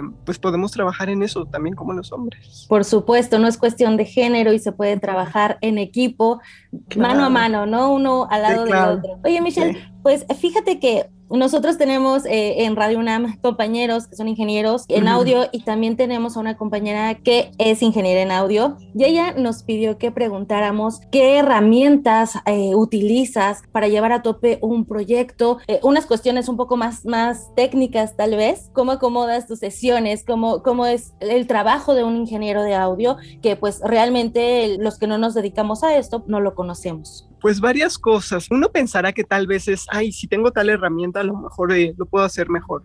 Pero en realidad no se trata tanto de si tienes tal o computadora o tal software o tal hardware o tal plugin. No es tanto eso, es eh, con lo que tienes conocerlo lo mejor posible. Por ejemplo, algo que sí eh, usamos mucho es el orden, por ejemplo, en muchas cosas. Eso sí es así como súper importante de cómo organizarlo, pues mucho, muy ordenado. Por ejemplo, en el caso de, de, las películas, pues se divide como en tres grandes grupos, que son los diálogos, la música y los efectos. Y a su vez, cada gran grupo se puede dividir en subgrupos. En los diálogos, por ejemplo, puede estar eh, la voz de off, locutor, doblajes, puede haber todos estos sonidos que vienen de la radio, grupos de voces de, de muchas personas juntas. La música puede estar dividida en música que sucede ahí mismo o que es como de score o que viene de un radio los efectos igual se pueden dividir en grandes eh, categorías que son en todos los sonidos incidentales que hace una persona cuando camina, los pasos, los objetos, las ropas, em, los ambientes, por ejemplo, si hay son interiores, exteriores, de día, de noche, eh, y así, o sea, el chiste es que se como subdivide en grandes, como si fuera un árbol que se desglosa y, y una de las grandes cosas que sí aplicamos es, por ejemplo, sí conocer la herramienta que tengamos y con lo que tenemos, tratar de hacerlo lo más eh,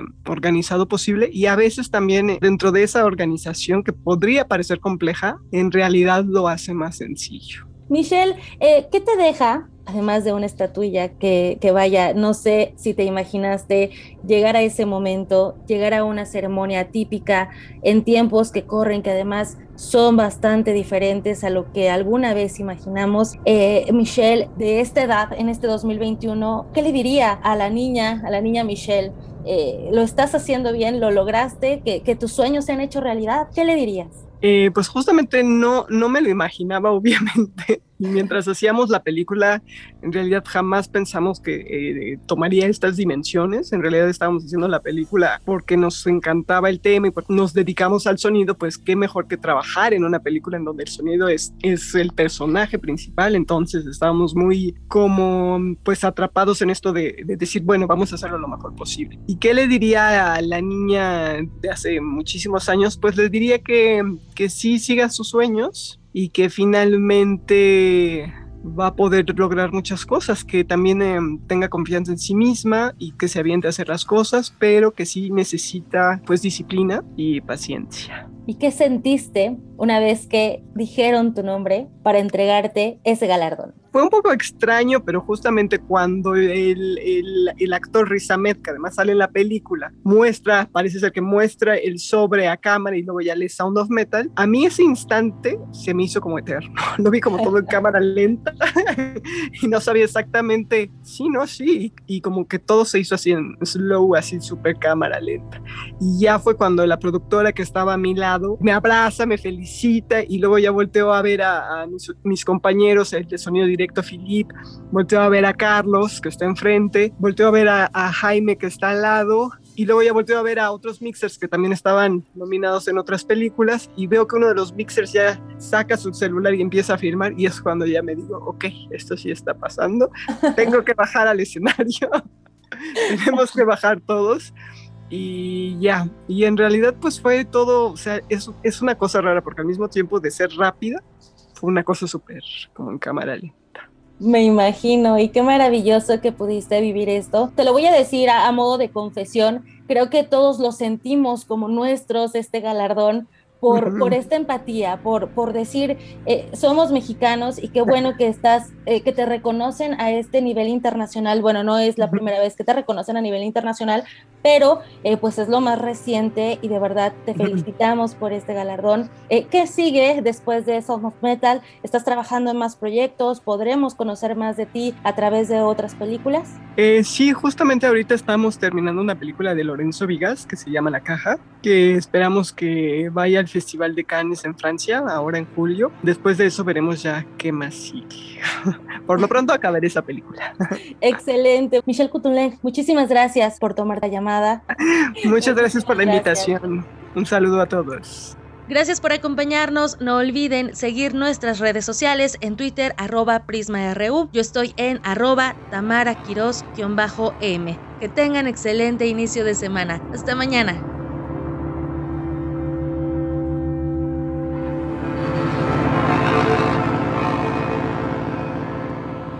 2 con 58 minutos, ya casi nos vamos.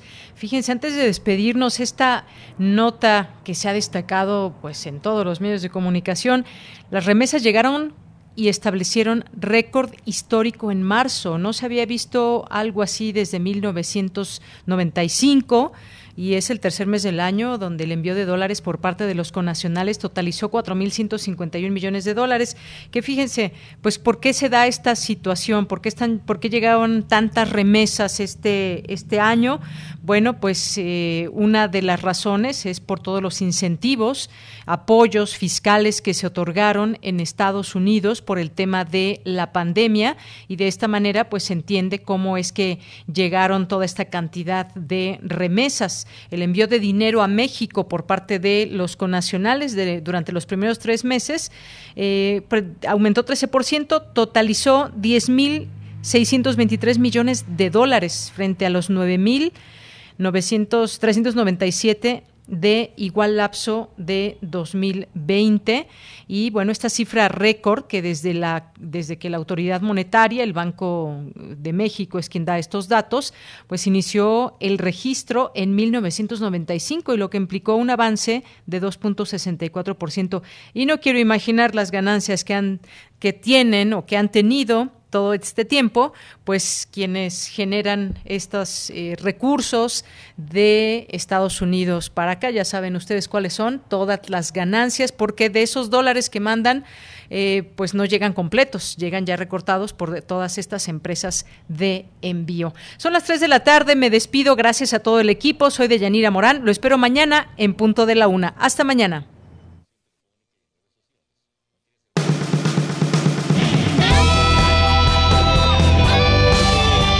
Prisma RU. Relatamos al mundo.